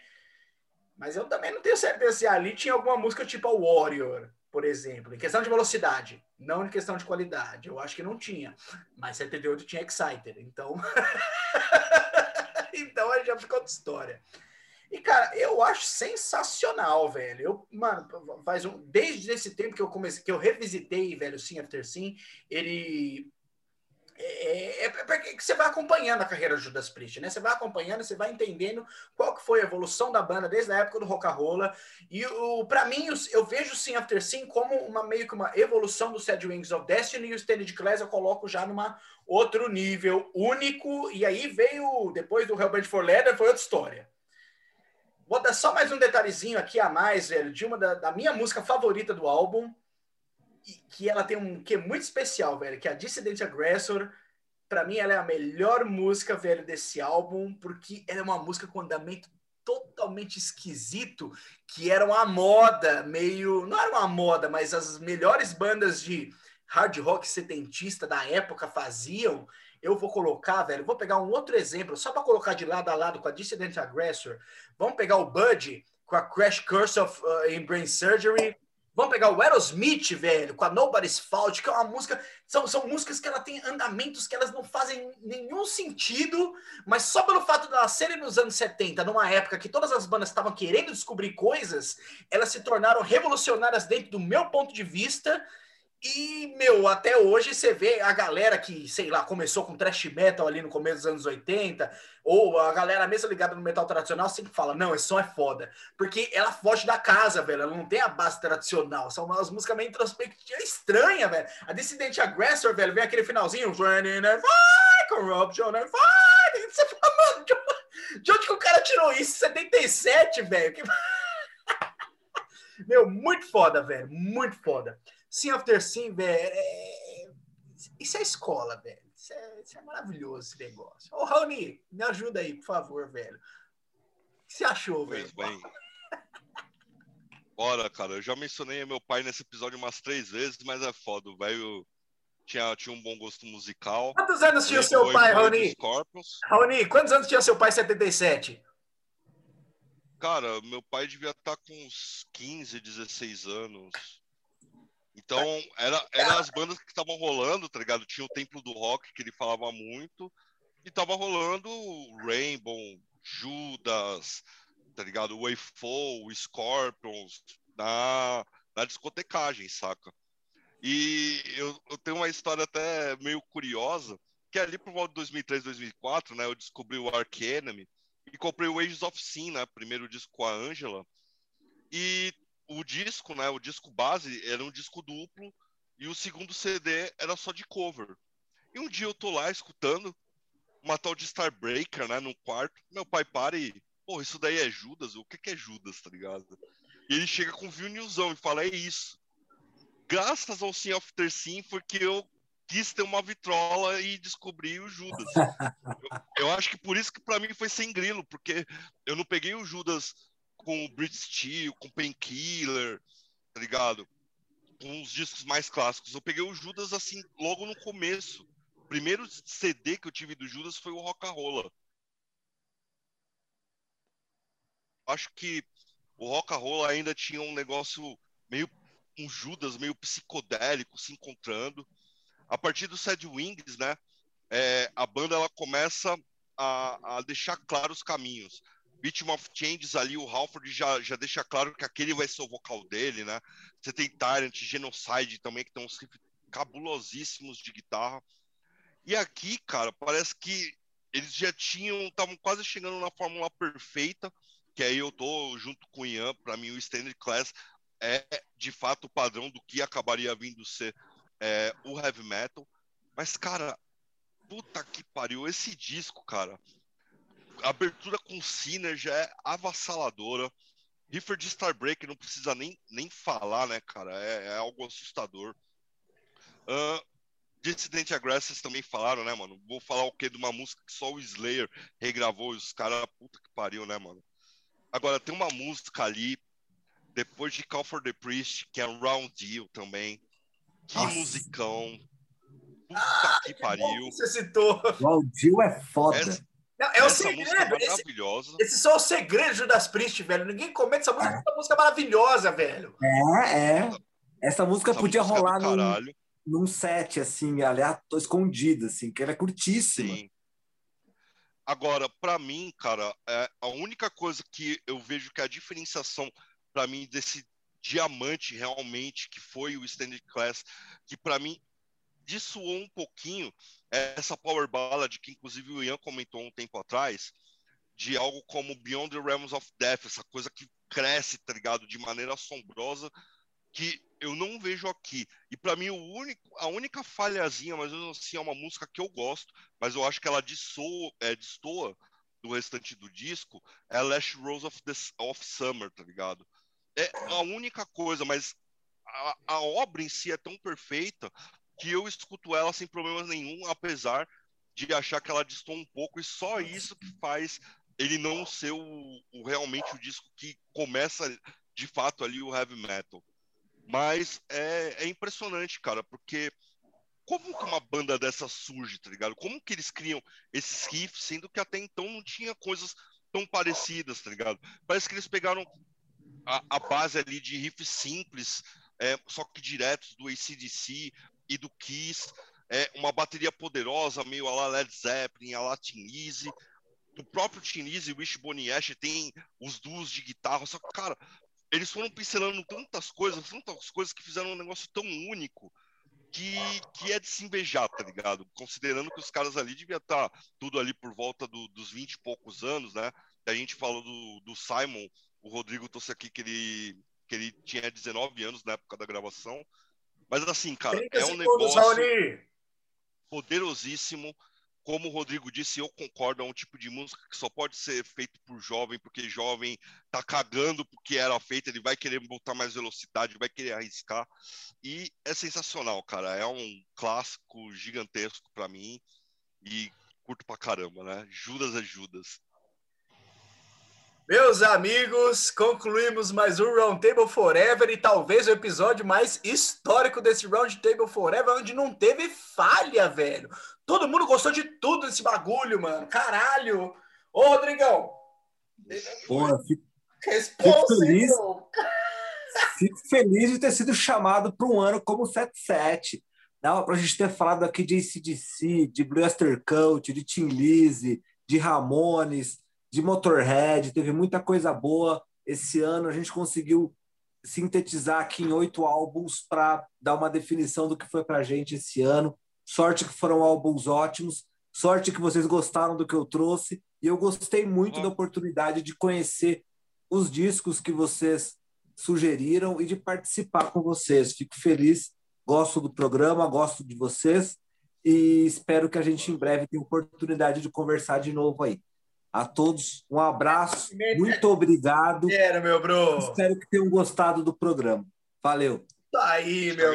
Sensacional, velho. Demais o prazer. Rodrigo, ele é todo nosso, velho. Uma honra a gente estar tá recebendo aqui. Você já sabe, a gente já tinha falado antes. Tava esperando, eu tava esperando o ano certo, velho, para chamar o Rodrigo. Caiu aqui e falava: não, não, não, não, peraí, não, peraí, peraí, peraí, esse aqui, pá logo para começar a temporada. Mas vamos que vamos, galera, porque fone de ouvido? Não, cara. Eita, já tô bêbado. A gente vai por sorteio, meus amigos. Vamos ver, vamos ver. Vamos ver que ano é que vai cair esse bloco. Filha da puta.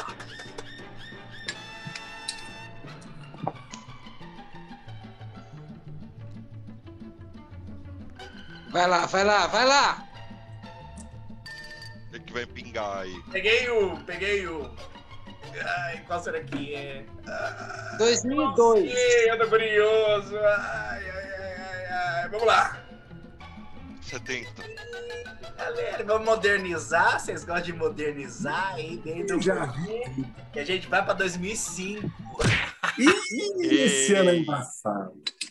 Esse ano tem um disco do comando, hein, ó. Tem um disco do comando esse ano. Se não tiver nada de bom, tem um disco do comando. A gente lançou o disco esse ano aí.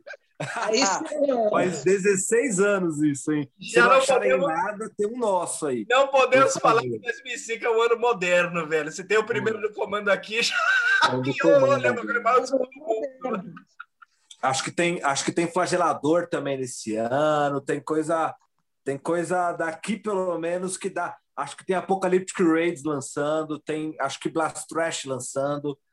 Se eu não me engano, tem tem o Red Hunter DC lançando disco.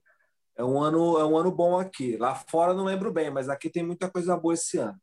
Acho que tem o Disaster lá fora lançando disco bom esse ano também. Desa... Não, é aquele mais ou menos de Disaster, é aquele Angel Horror que o Disaster. É. É, legal, É né? Eu, eu, Simento, gosto, eu gosto do é bom. Eu fui na tour desse disco aí no hangar. Eu tava lá. Ô, Rodrigo, esse show que você tá falando, velho, do, do desastre que eu fui, foi a primeira vez que eu fumei maconha na minha vida, velho. Você tá brincando.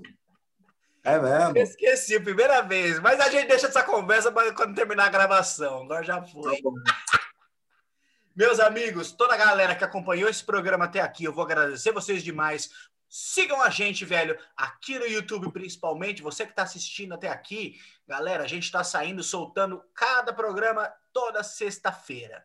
Imparável, aqui é incansável a gravação. Não apenas YouTube. Sigam a gente, velho. Instagram, Spotify. Escreve lá Roundtable Forever no Spotify que os programas então, eles aparecem um pouco depois do que a gente tá gravando aqui, mas tá sempre lá. Vocês vão encontrar todos os outros. Se você quiser ouvir podcast, não quer ver nossa cara de merda, só bota o fonezinho de ouvido, vai trabalhar e fica ouvindo a gente falando groselha. E muita informação boa também, velho. Porque a gente conhece um pouquinho de música, viu? Não é muito não, mas a gente conhece um negocinho assim, ó. E qual que é o outro pra seguir? Lá no Instagram, velho. Segue na porra do Instagram, porque lá tá tudo atualizado lá. Muito obrigado, meus amigos, terem acompanhado a gente aqui. Um beijo em todos vocês, velho. Vocês três aí vieram gravar esse programa com nós. Vixe, eu vou beber mais, velho, que eu já tô bebaço. Eu também, eu também. Eu tô junto. 5, vamos que vamos, A gente é galera. millennial, mas não é cringe. Na- né, Não. cringe. Ó, vamos beber. Adiós!